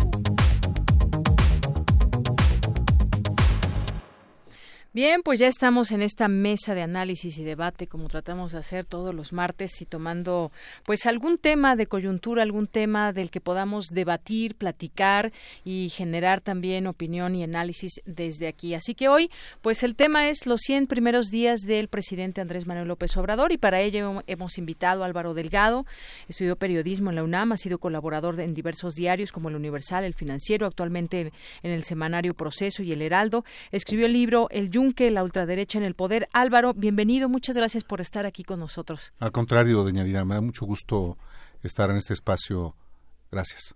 Y también está con nosotros Gibran Ramírez, que es maestro en ciencia política por la UNAM y el Colegio de México, colabora en el sur de Acapulco y Milenio, es secretario general de la Conferencia Interamericana de Seguridad Social. ¿Qué tal, Gibran? Bienvenido, buenas tardes. Muchas gracias por la invitación. Buenas tardes, es un gusto estar aquí contigo y con Álvaro. Pues siempre en estos micrófonos de la UNAM donde podemos eh, estar, debatir y analizar con toda libertad. Y bueno, me parece importante que nos detengamos a ver qué ha sucedido en los 100 primeros días del presidente Andrés Manuel López Obrador y lo digo por muchas cosas, por toda esta expectativa que se generó desde un inicio, desde su campaña y bueno, pues ya finalmente como presidente de México. Hay eh, muchas cosas que compartir, pero de entrada me gustaría que me dieran su punto de vista sobre pues cuáles han sido los aciertos más importantes o los errores más visibles en estos 100 primeros días o un análisis que ustedes nos puedan compartir. Eh, Álvaro. Bueno, no solamente desde el primero de diciembre cuando toma posesión, sino desde la misma elección, la noche de la elección del 2 de julio del año pasado, eh, se gesta en este país un fenómeno eh, de cambio, pienso yo, en el que todo está a discusión, a deliberación, a debate, y en este vértigo de esos primeros 100 días, esa me parece es una de las principales características que tiene que ver con llevar a la opinión pública, eh, no solamente a la opinión publicada, los grandes temas que le conciernen a la sociedad. Desde la cancelación del mismo aeropuerto internacional de la Ciudad de México, que me parece que no es solamente una cancelación que tiene que ver con una obra en sí misma, sino con una definición eh, de carácter político eh, no solamente en el ámbito de un lugar geográfico, sino un mensaje muy claro de esa separación entre el poder económico y el poder político que caracterizó las más recientes décadas eh, de la política en México. ¿Te parece sano eso? Sí, me parece muy sano, de la misma manera como el propio López Obrador lo ha dicho, pero mi propia opinión es que así como en el siglo XIX se separó el poder eclesiástico del poder terrenal, ahora no solamente era necesario, sino urgente separar este, este eh, sector económico, poderosamente económico, vinculado al poder político al que subordinaba. Y eso me parece que es una de las buenas noticias, un gran acierto por parte del nuevo gobierno. ¿Y algo negativo que nos puedas eh, digamos, decir sobre... A mí me parece que en, el en términos de la integración del equipo de gobierno, yo veo muchas eh, deficiencias, una, una lógica que entiendo que debe ser eh, de una orientación de miembros comprometidos a este con este proyecto de gobierno, pero sí veo deficiencias muy notables en servidores públicos, eh, por una parte, y por otra parte, el desechar también servidores públicos que solamente por el hecho de haber estado la administración anterior tienen que ser echados. Eso y sobre todo, creo yo, de, de una mala manera, no es admisible que un gobierno que tiene una clara orientación social sea un gobierno integrado por personajes gandallas que abusen eh, de servidores públicos, aun cuando esos servidores públicos por ley deben dejar su lugar. Muy bien. Muchas gracias, Álvaro Delgado. Y bueno, estamos transmitiendo también a través de nuestra página de Facebook Live en Prisma RU. Ahí nos pueden encontrar y también a través de www.radio.unam.mx. Bueno, pues Gibran Ramírez, ¿qué te han parecido estos 100 primeros días del gobierno de Andrés Manuel López Obrador? Ya hemos visto algunas estrategias que están en marcha. ¿Qué nos puedes decir? 100 días frenéticos y creo que ese es el el principal signo del nuevo gobierno. Es un gobierno que va corriendo, que tiene urgencia por gobernar, por cambiar algunas cosas y en esa urgencia puede ser que cometa algunos atropellos. Hasta ahora me parecen eh, menores que los aciertos en eh, las estrategias que se han echado a andar. Yo destacaría, además de lo mencionado por Álvaro, marcadamente el aeropuerto, que me parece un, un punto de quiebre en las relaciones entre el poder político y el poder económico en el país la subida al salario mínimo, ¿no? que es la, la mayor en, en, 30 años, la política de austeridad que eh, por lo menos en el presupuesto eh, genera un ahorro de 700 mil millones de pesos si es que el presupuesto se ejerce de esa manera, esto es 200 mil millones de pesos arriba de lo que había planteado el presidente en su campaña la política social, sin duda alguna, la política social más ambiciosa en la historia de México, la política de empleo y de empleabilidad, sobre todo en lo de jóvenes construyendo el futuro, y la marca que muchos destacan por sobre todas las cosas, que a mí me parece un elemento más, que es el estilo de gobernar. El estilo personal, austero, eh, en los aviones comerciales, con una oficina de la presidencia chica, quizá más chica de lo que debería de ser. Hay desde luego algunas cosas que pues que forman parte de los atropellos que mencionaba. Coincido con Álvaro en que faltaron matices para hacer los recortes burocráticos, algunas áreas de especialidad que se justificaban. En segundo lugar, creo que el gobierno tiene un problema grave de reclutamiento. Es decir, ganas con la mitad de los votos, de, de todos los votos válidos tienes un bloque social ahí enorme. Ganas abrumadoramente entre universitarios. Ahí deberías de tener un margen amplísimo para seleccionar algunos de los mejores cuadros técnicos y especializados del país. Pero algo pasa que esos cuadros no están llegando al gobierno, por lo menos en su mayoría. Me parece, en el caso de la Comisión Reguladora de Energía, que fue evidente que faltó eh, por lo menos eh, quien completara esas ternas, porque había un desequilibrio muy marcado entre algunos especialistas sólidos y algunos no tanto, y en las ternas a la Suprema Corte de Justicia. No había perfiles progresistas suficientemente comprometidos con el cambio del país y de la función judicial, que además fueran técnicamente y políticamente impecables no había o no se les no los hay o exacto no, no yo se les creo que es un problema de reclutamiento tampoco creo que sea intencionado ¿no? es un poco esta lógica así de la lealtad y de un bloque social que acompañó al presidente pero es un bloque social mucho más grande que la élite de ese movimiento. Eh, criticaría también un poco del manejo de la relación con Estados Unidos no ha habido una una política de plantar eh, cara a Donald Trump, sino más bien de colaborar en su propia estrategia eh, del manejo de las corrientes migratorias. Es mi impresión. Nos hemos convertido en un país receptor y hemos asumido ese papel más activamente que el de promocionar la cooperación para el desarrollo que evite esos flujos o que reduzca los incentivos para que pasen. Y entre otras cosas, creo que la, la misión que se ha planteado el presidente de concentrar el poder y de cortar la intermediación por todo el dinero que se desperdiciaba ahí, bueno, pues han pasado algunas cosas más o menos cuestionables, como lo de las guarderías. Yo no cuestiono que se haya cortado ese modelo muy neoliberal de distribuir dinero en, en ese esquema de estancias infantiles, pero probablemente no se resolvió de la mejor manera. Hay esquemas alternativos. Está, por ejemplo, el del Instituto Mexicano del Seguro Social, con sus defectos y todo lo que se quiera. No hubo un esquema de transferir los recursos para allá para que creciera ese modelo institucional, no se planteó uno nuevo. Creo que esas cosas pudieron hacerse mejor, pero también es normal, creo, que cuando gobiernas con tanta prisa, con tanta urgencia y con una agenda tan saturada por las necesidades de este país, es absolutamente inevitable que esas cosas pasen en regiones de la administración pública. Muy bien. Eh, Álvaro, ¿querés comentar algo muy rápido? Hablemos también de ese apoyo que tiene de parte de la gente. Yo estoy, digamos, eh, un poco, eh, bueno, sorprendida o no. El caso es que tiene un apoyo muy grande que se ha visto en distintas encuestas.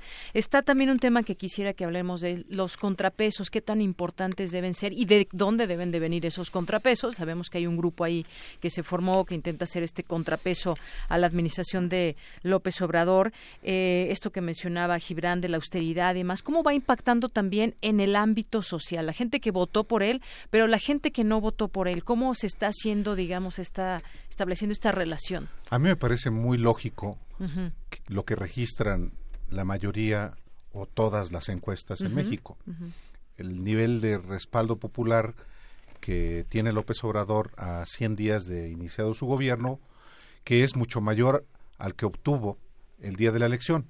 Si de por sí obtener 53% de los votos es una cifra no vista eh, desde hace muchas décadas, porque ni siquiera eh, lo tuvo eh, Carlos Salinas, ni Ernesto Cedillo. O con el cambio cuando llegó Vicente Fox. O con la elección de 2000 de Vicente Fox. cambio de partido. Si de por sí es abrumador ganar con más de la mitad de los votos, el hecho de que hoy cuente con una aprobación que ronda los, el 80%, pues naturalmente que eh, a cualquier, cualquier presidente en México o en el mundo quisiera tenerlo. Pero ¿por qué digo que es lógico?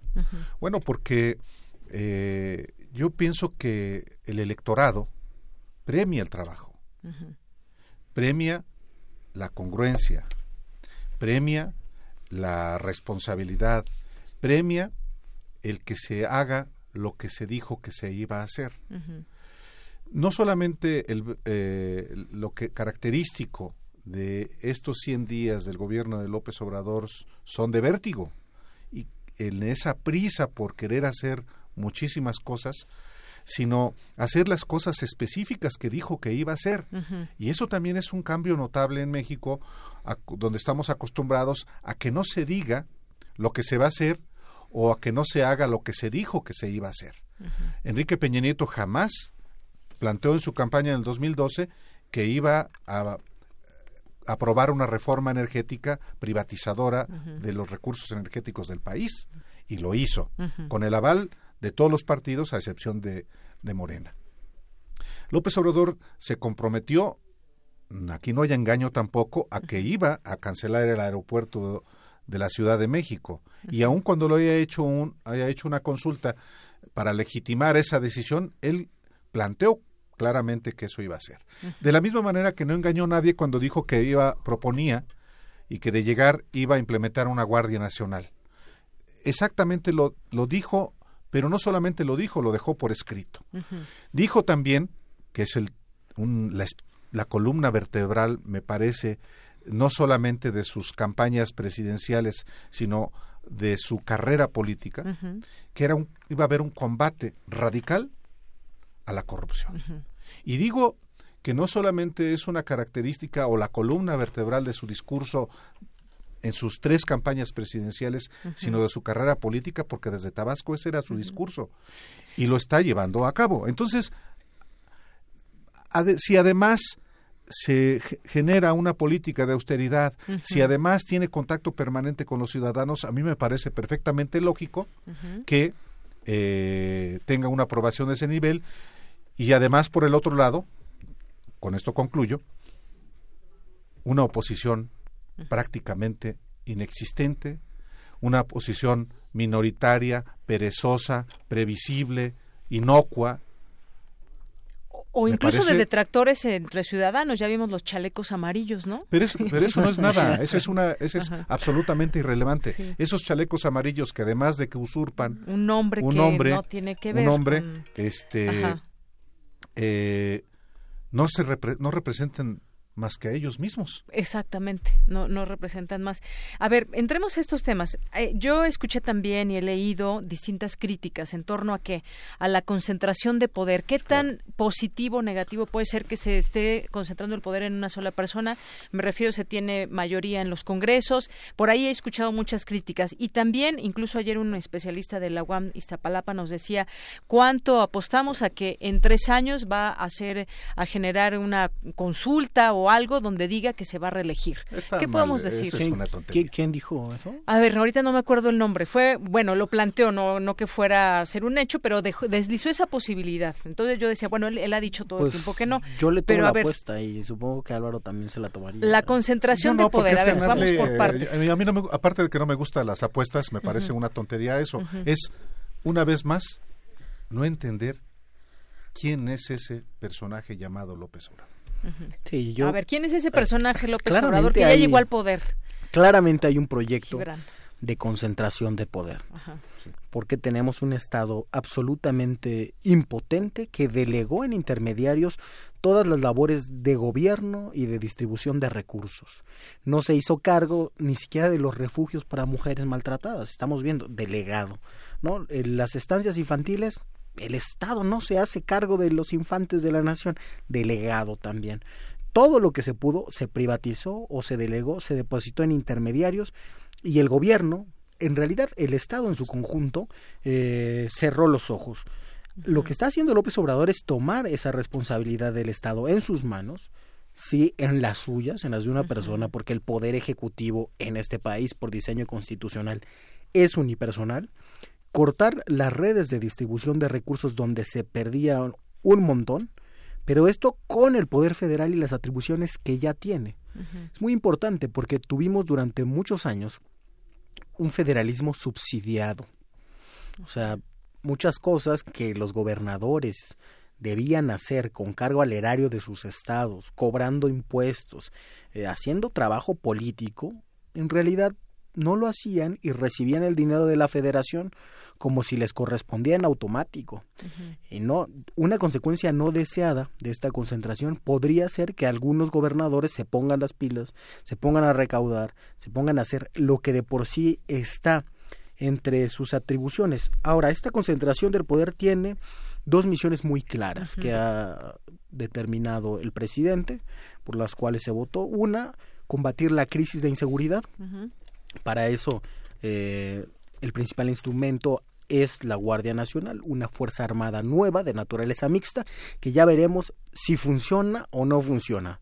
Pero es una cosa diferente que se está haciendo con esa concentración del poder. A ver, y me haces imaginar, por ejemplo, un caso como, como Guanajuato, donde es un gobierno emanado del PAN y donde los índices de violencia están muy altos. ¿Hay qué hace, por ejemplo, el gobernador con una Guardia Nacional? ¿Tendrían que coordinar esfuerzos? Claro, ahí digo, hay una división ahí entre los delitos federales y los delitos del foro común.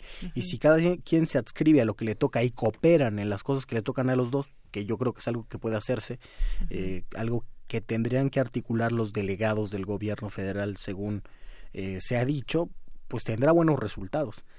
Lo importante es que el gobierno va a volver a estar en el territorio. No va a ser territorio del gobernador y que él responda. Si el presidente es presidente de todo el país. y la segunda tarea es la del bienestar. Particularmente, ha dicho el presidente, la de la salud. Entonces, cuando vemos las encuestas con 80%, no están haciendo en realidad una evaluación del presidente. Están apoyando un lance reformista que a estas alturas ya está muy claro. Sigue siendo una apuesta, como el voto en la elección, pero una apuesta que ha crecido mucho. Y aquí lo raro no es esa aprobación. Lo raro es que en los medios las cosas estén al revés y por eso a veces parece que no se entiende. Eh, en los medios de comunicación comerciales, en la mayoría, hay una relación casi inversa.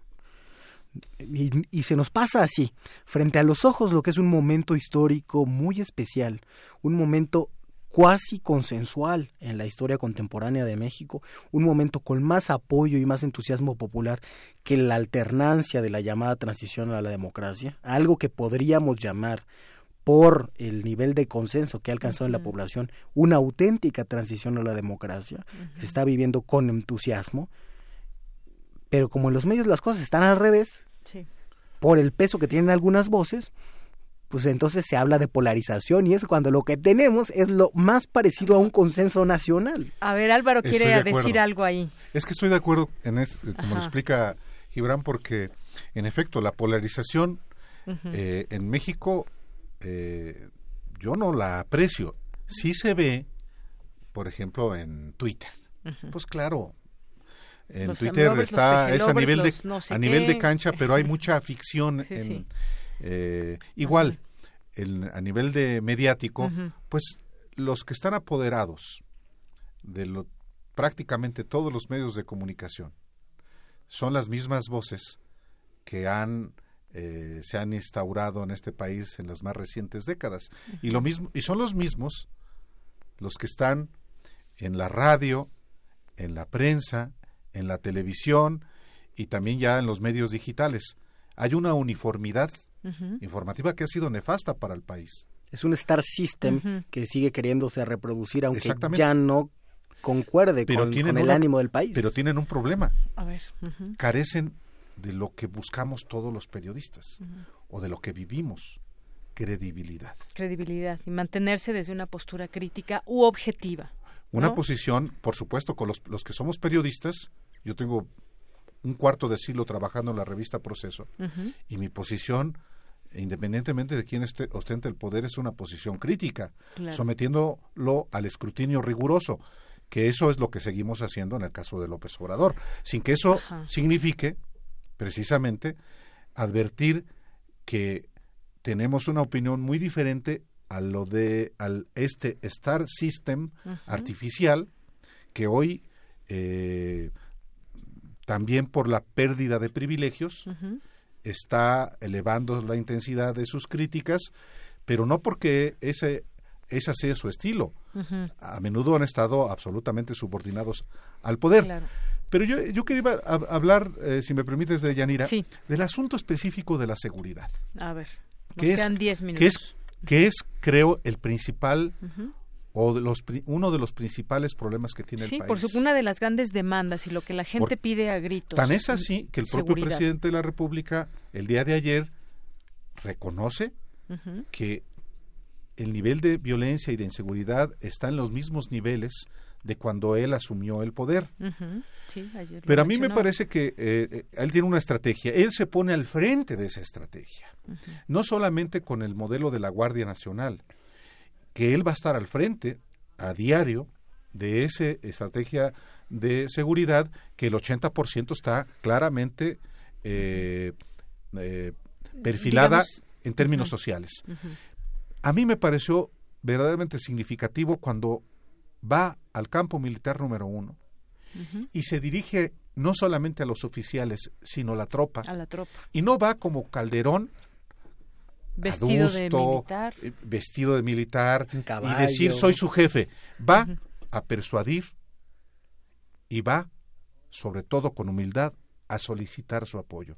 Eso sí hace una, diferencia sustantiva como muchas otras en esta nueva administración. Y que muchos nos seguimos preguntando qué tan difícil será enfrentar al narcotráfico en, en este país, de qué pues tamaño es este problema que se, ha se dejó crecer o creció, eh, pues fue más allá de, la, de las eh, propias estrategias que había en otros momentos. Si no lo resuelve, estrategias equivocadas. Si no lo resuelve López Obrador, se acaba su proyecto. ¿Qué, opinas, Gibran, con respecto a este a este tema? Porque se nos hereda una situación también muy difícil. Es, sí es lo primero que tendríamos que cambiar es la manera en que lo pensamos. Y ahí reproduzco reflexiones de Fernando Escalante, espero hacerlo con justicia. Hay un problema en pensarlo como narcotráfico. No, no tenemos un desmadre en el país, tenemos 10, 15, 70 regionales que tienen cada uno su propia lógica, sus propios actores. ¿Cártel, su grupo? Si... No, pero es que tampoco son cárteles. A ver.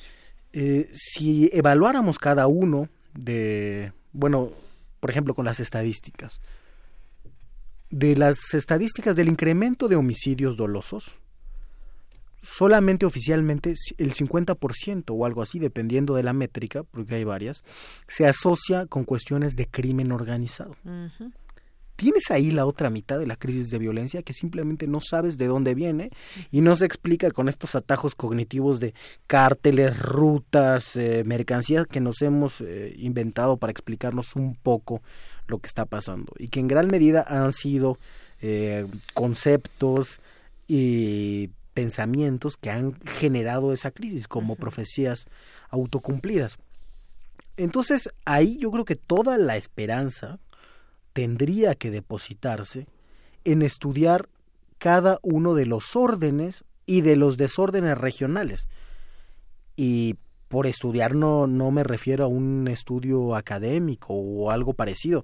La gente que gobierna ahí, en este caso, del gobierno federal, los 266 delegados tendrán que ver qué es lo que está pasando en su territorio y no reproducir la narrativa de cárteles, rutas, etcétera, etcétera, porque son cosas mucho más complejas.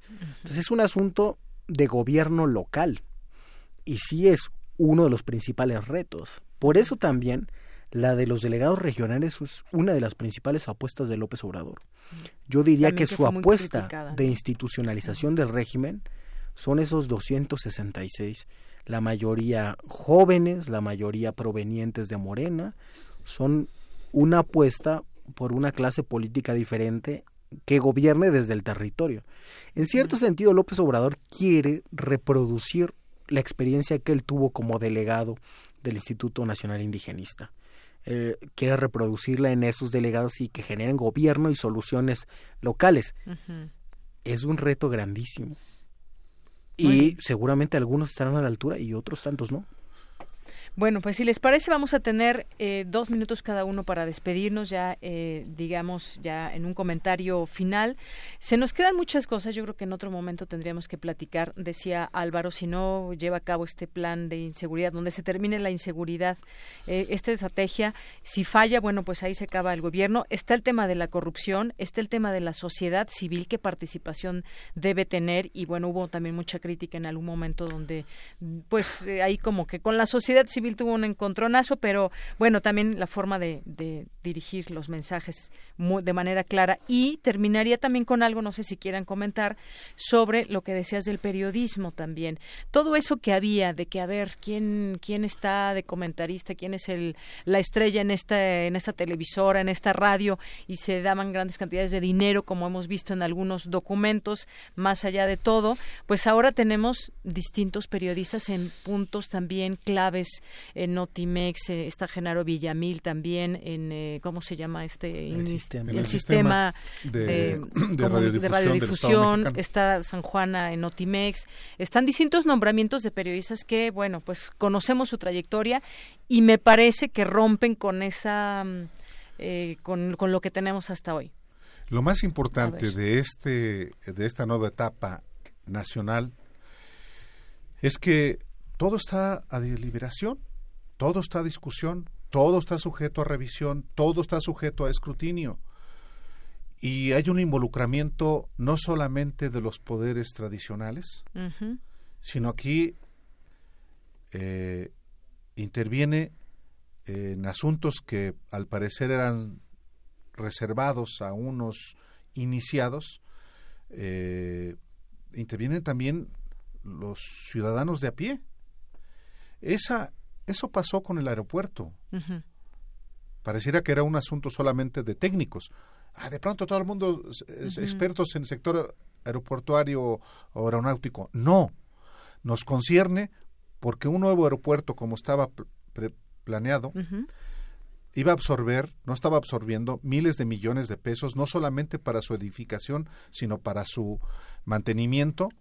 Y no solamente eso, las consecuencias de carácter ambiental que iba a tener no para el lugar donde se construyó, sino para toda la cuenca del Valle de México. Entonces, ese tipo de cosas también se discutieron, unos en mayor medida, otros en otra. Pero como ese asunto, la propia eh, consulta que hubo, que no me gustó, por cierto, en el, en caso de la termoeléctrica de Huesca en, Morelos. En fin, yo pienso que, de Yanira, que eh, hay un momento que va a seguir intensificándose en el que todos los temas están eh, sujetos a discusión y aún una cosa que me parece que es importante que López Obrador debe hacer, rectificación, que ojalá lo haga en algunos temas que mencionó Gibran, eh, y otros que en otra oportunidad quizá examinaremos. Claro, claro que sí. ¿Con qué terminas un comentario final, Gibran? Bueno, yo veo a una oposición mediática al gobierno muy disociada de la realidad.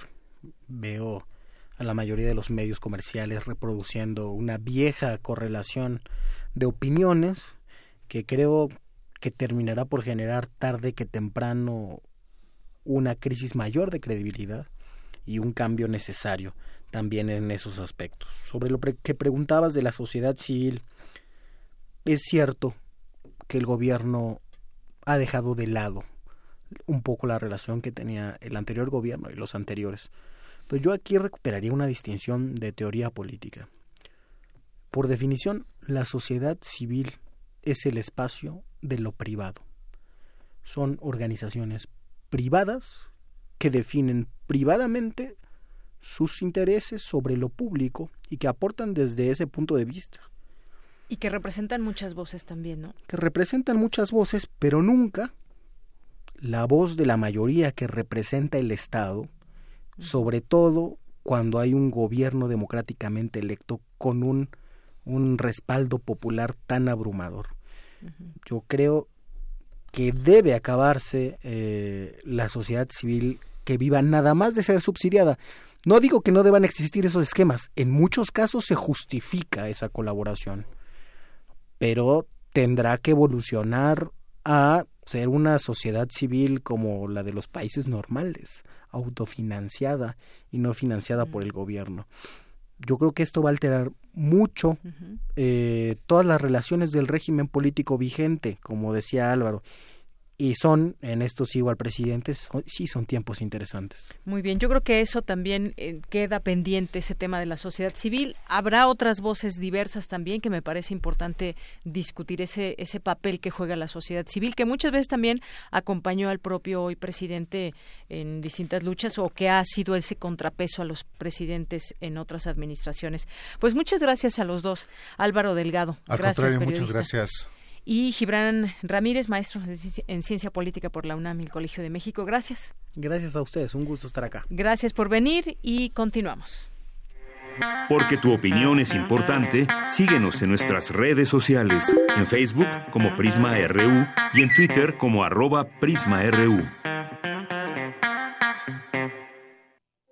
Queremos escuchar tu voz. Nuestro teléfono en cabina es 55 36 43 39.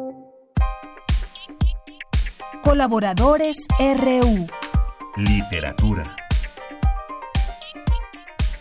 Bien, pues hoy es martes de literatura con Alejandro Toledo, escritor y ensayista. ¿Qué tal, Alejandro? Bienvenido, muy buenas tardes. ¿Qué tal, Deyanira? ¿Cómo estás? Muy bien, gracias. Platícanos. aquí a la orilla de la, de la tarde. A la orilla de la tarde estamos. Sí, hace unas semanas hablábamos de, de Editorial Anagrama que cumplió, que cumple este año medio siglo de, de, haberse fundado. Y yo mencionaba al paso a un libro que, que para mí es muy querido, que es el James Joyce, de Richard Ellman, una de las grandes biografías literarias del siglo XX según, según Anthony Borges. Bueno, él dice que es la más grande biografía literaria.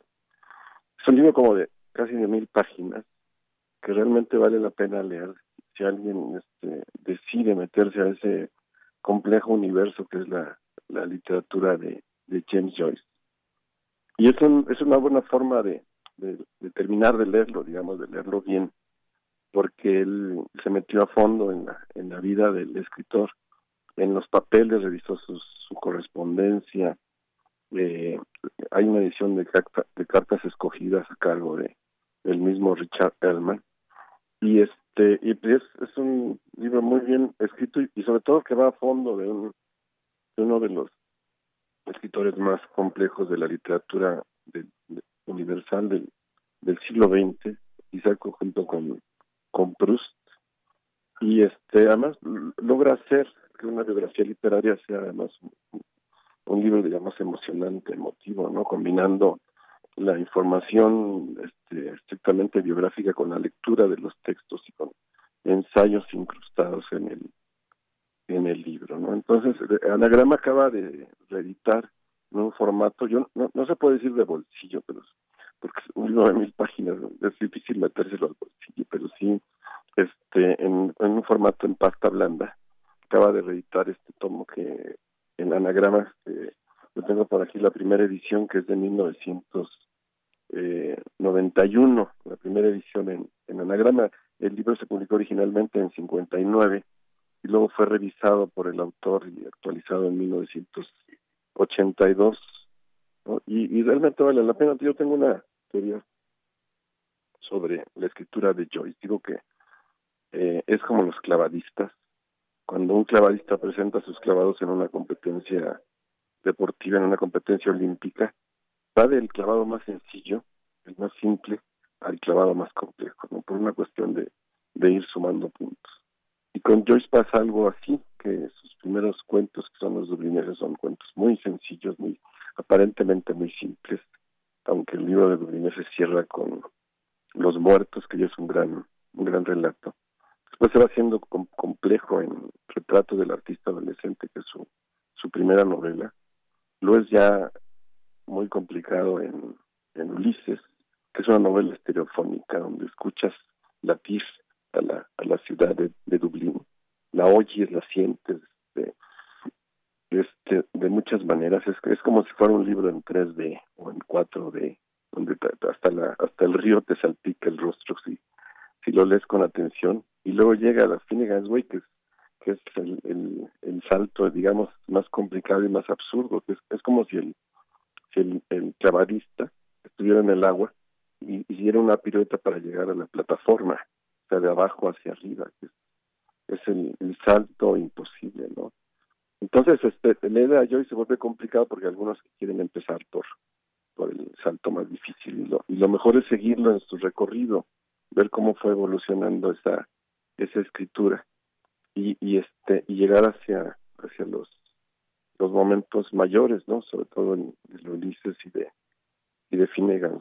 Entonces, este Richard Ellman a, través de, de, de su recorrido por la vida de Joyce, tengo que en casi mil páginas, realmente es un, un buen acompañamiento para para entender al, al personaje y a la y a la obra no y está ahora como novedad literaria esta reedición verde Yo supongo que es verde por el llaman a, a Irlanda el verde no el verde es el color como este característico del de lo irlandés no exacto Así y pues qué tiene en de, también de Richard Elman una, un libro que, que a mí me gusta mucho que se llama Cuatro Dublineses donde es un es el libro último de Richard Ellman, unas conferencias que dio en la Biblioteca del Congreso sobre Oscar Wilde, William Yeats, eh, James Joyce, y James Joyce y Samuel Samuel Beck, ¿no?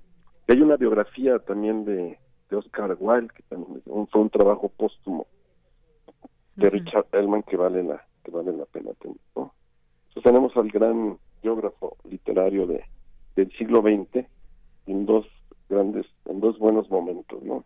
Su biografía de Joyce y su biografía de Oscar Wilde, además de otros textos que andan circulando por ahí, ¿no? Pero este Joyce de, de anagramas creo que es, es un libro básico que uno, si a uno le gusta la, la gran literatura y quiere percibir en la literatura un escritor extremo y, llegar hasta los límites con él, pues es, es el, mejor acompañamiento es la, la biografía de Elman.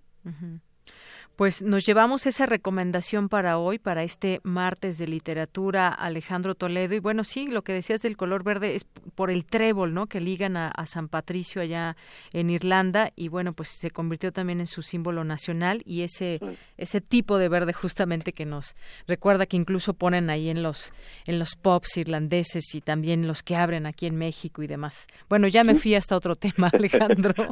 mi, edición está encuadernada y fue la primera que sacó anagrama Sí. Yo, yo tengo otras ediciones del mismo anagrama, por ejemplo, en compactos, y ahí el problema es que el libro se te va desarmando, que es, un problema que yo tengo con muchas editoriales. Sí, ya nos habías dicho alguna españolas, vez. y que me, me, causa mucha frustración es cuando el, el, libro se va deshojando. Sí, sí, sí. Entonces, lamentablemente, eso está pasando con que siguen pagando, bueno, pagan unos precios más o menos altos por los libros y, y, no tienen la calidad que debían, sobre todo ese respeto.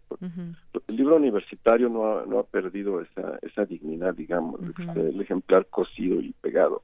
Sí, sí. Pero el libro comercial este tiene a veces ese, ese problema, ¿no? Y sobre todo pierde su físico el, el, libro. El libro de mil páginas, entonces lo, lo, se te va a ir deshaciendo poco a poco. Si está si está mal hecho, pero pues es ¿qué le vamos a hacer si no este, tenemos que leer esos libros, ¿no? Claro. Quizá mandarlos a encuadernar cuando ya terminemos o jugar barajas con, claro. con los con darle ahí un, un, pequeño arreglo. Pues bueno, Alejandro, muchas gracias, muchas gracias por platicarnos hoy de este libro. Esta recomendación se nos queda para este martes de literatura a la orilla de la tarde. Sí sé que Joyce es un autor que tiene fama de difícil, pero realmente es un autor que te que te recompensa a ti como lector, porque te hace sentir cosas que con otros autores no hay. Así es. Bueno, pues ya también que el auditorio nos diga qué le parecen los libros de, de, Joyce, qué le parece el Ulises o cualquier otro que nos puedan compartir y que nos digan pues qué les pareció y si se les hizo fácil o difícil. Pues muchas gracias, Alejandro. Que estés muy bien. Con esto nos despedimos. Muchas gracias. Un abrazo. Hasta luego Alejandro Toledo, literatura a la orilla de la tarde. Ya nos despedimos y muchas gracias a las personas que estuvieron escribiendo a lo largo de esta conversación que tuvimos, de esta mesa de análisis. Nos dice, por ejemplo, Rodrigo Reyes, dice, de pronto México estaría mejor sin analistas. Todos creen tener la llave de la felicidad por un México sin analistas. O hay que ver que analistas también, por supuesto. Gracias. Filiberto Frausto también por aquí que nos nos hace llegar algunos comentarios y bueno, pues no podemos leer todos por el tiempo. Y con esto nos despedimos. Andrés que nos dice muy interesante los comentarios de ambos. Nos despedimos, digo, ¿con quién? ¿Quién es? Iron Maiden. Con esto nos despedimos el día de hoy. Gracias, buenas tardes, buen provecho y hasta mañana.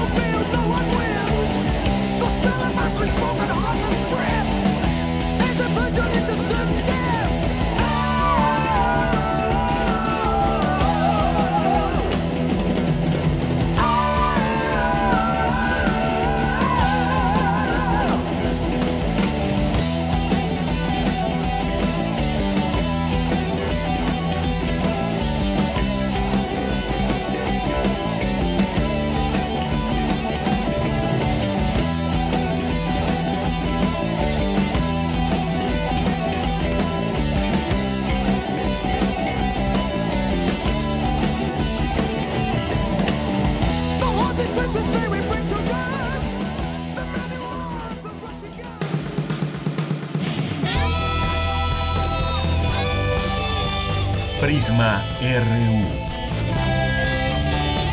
Relatamos al mundo.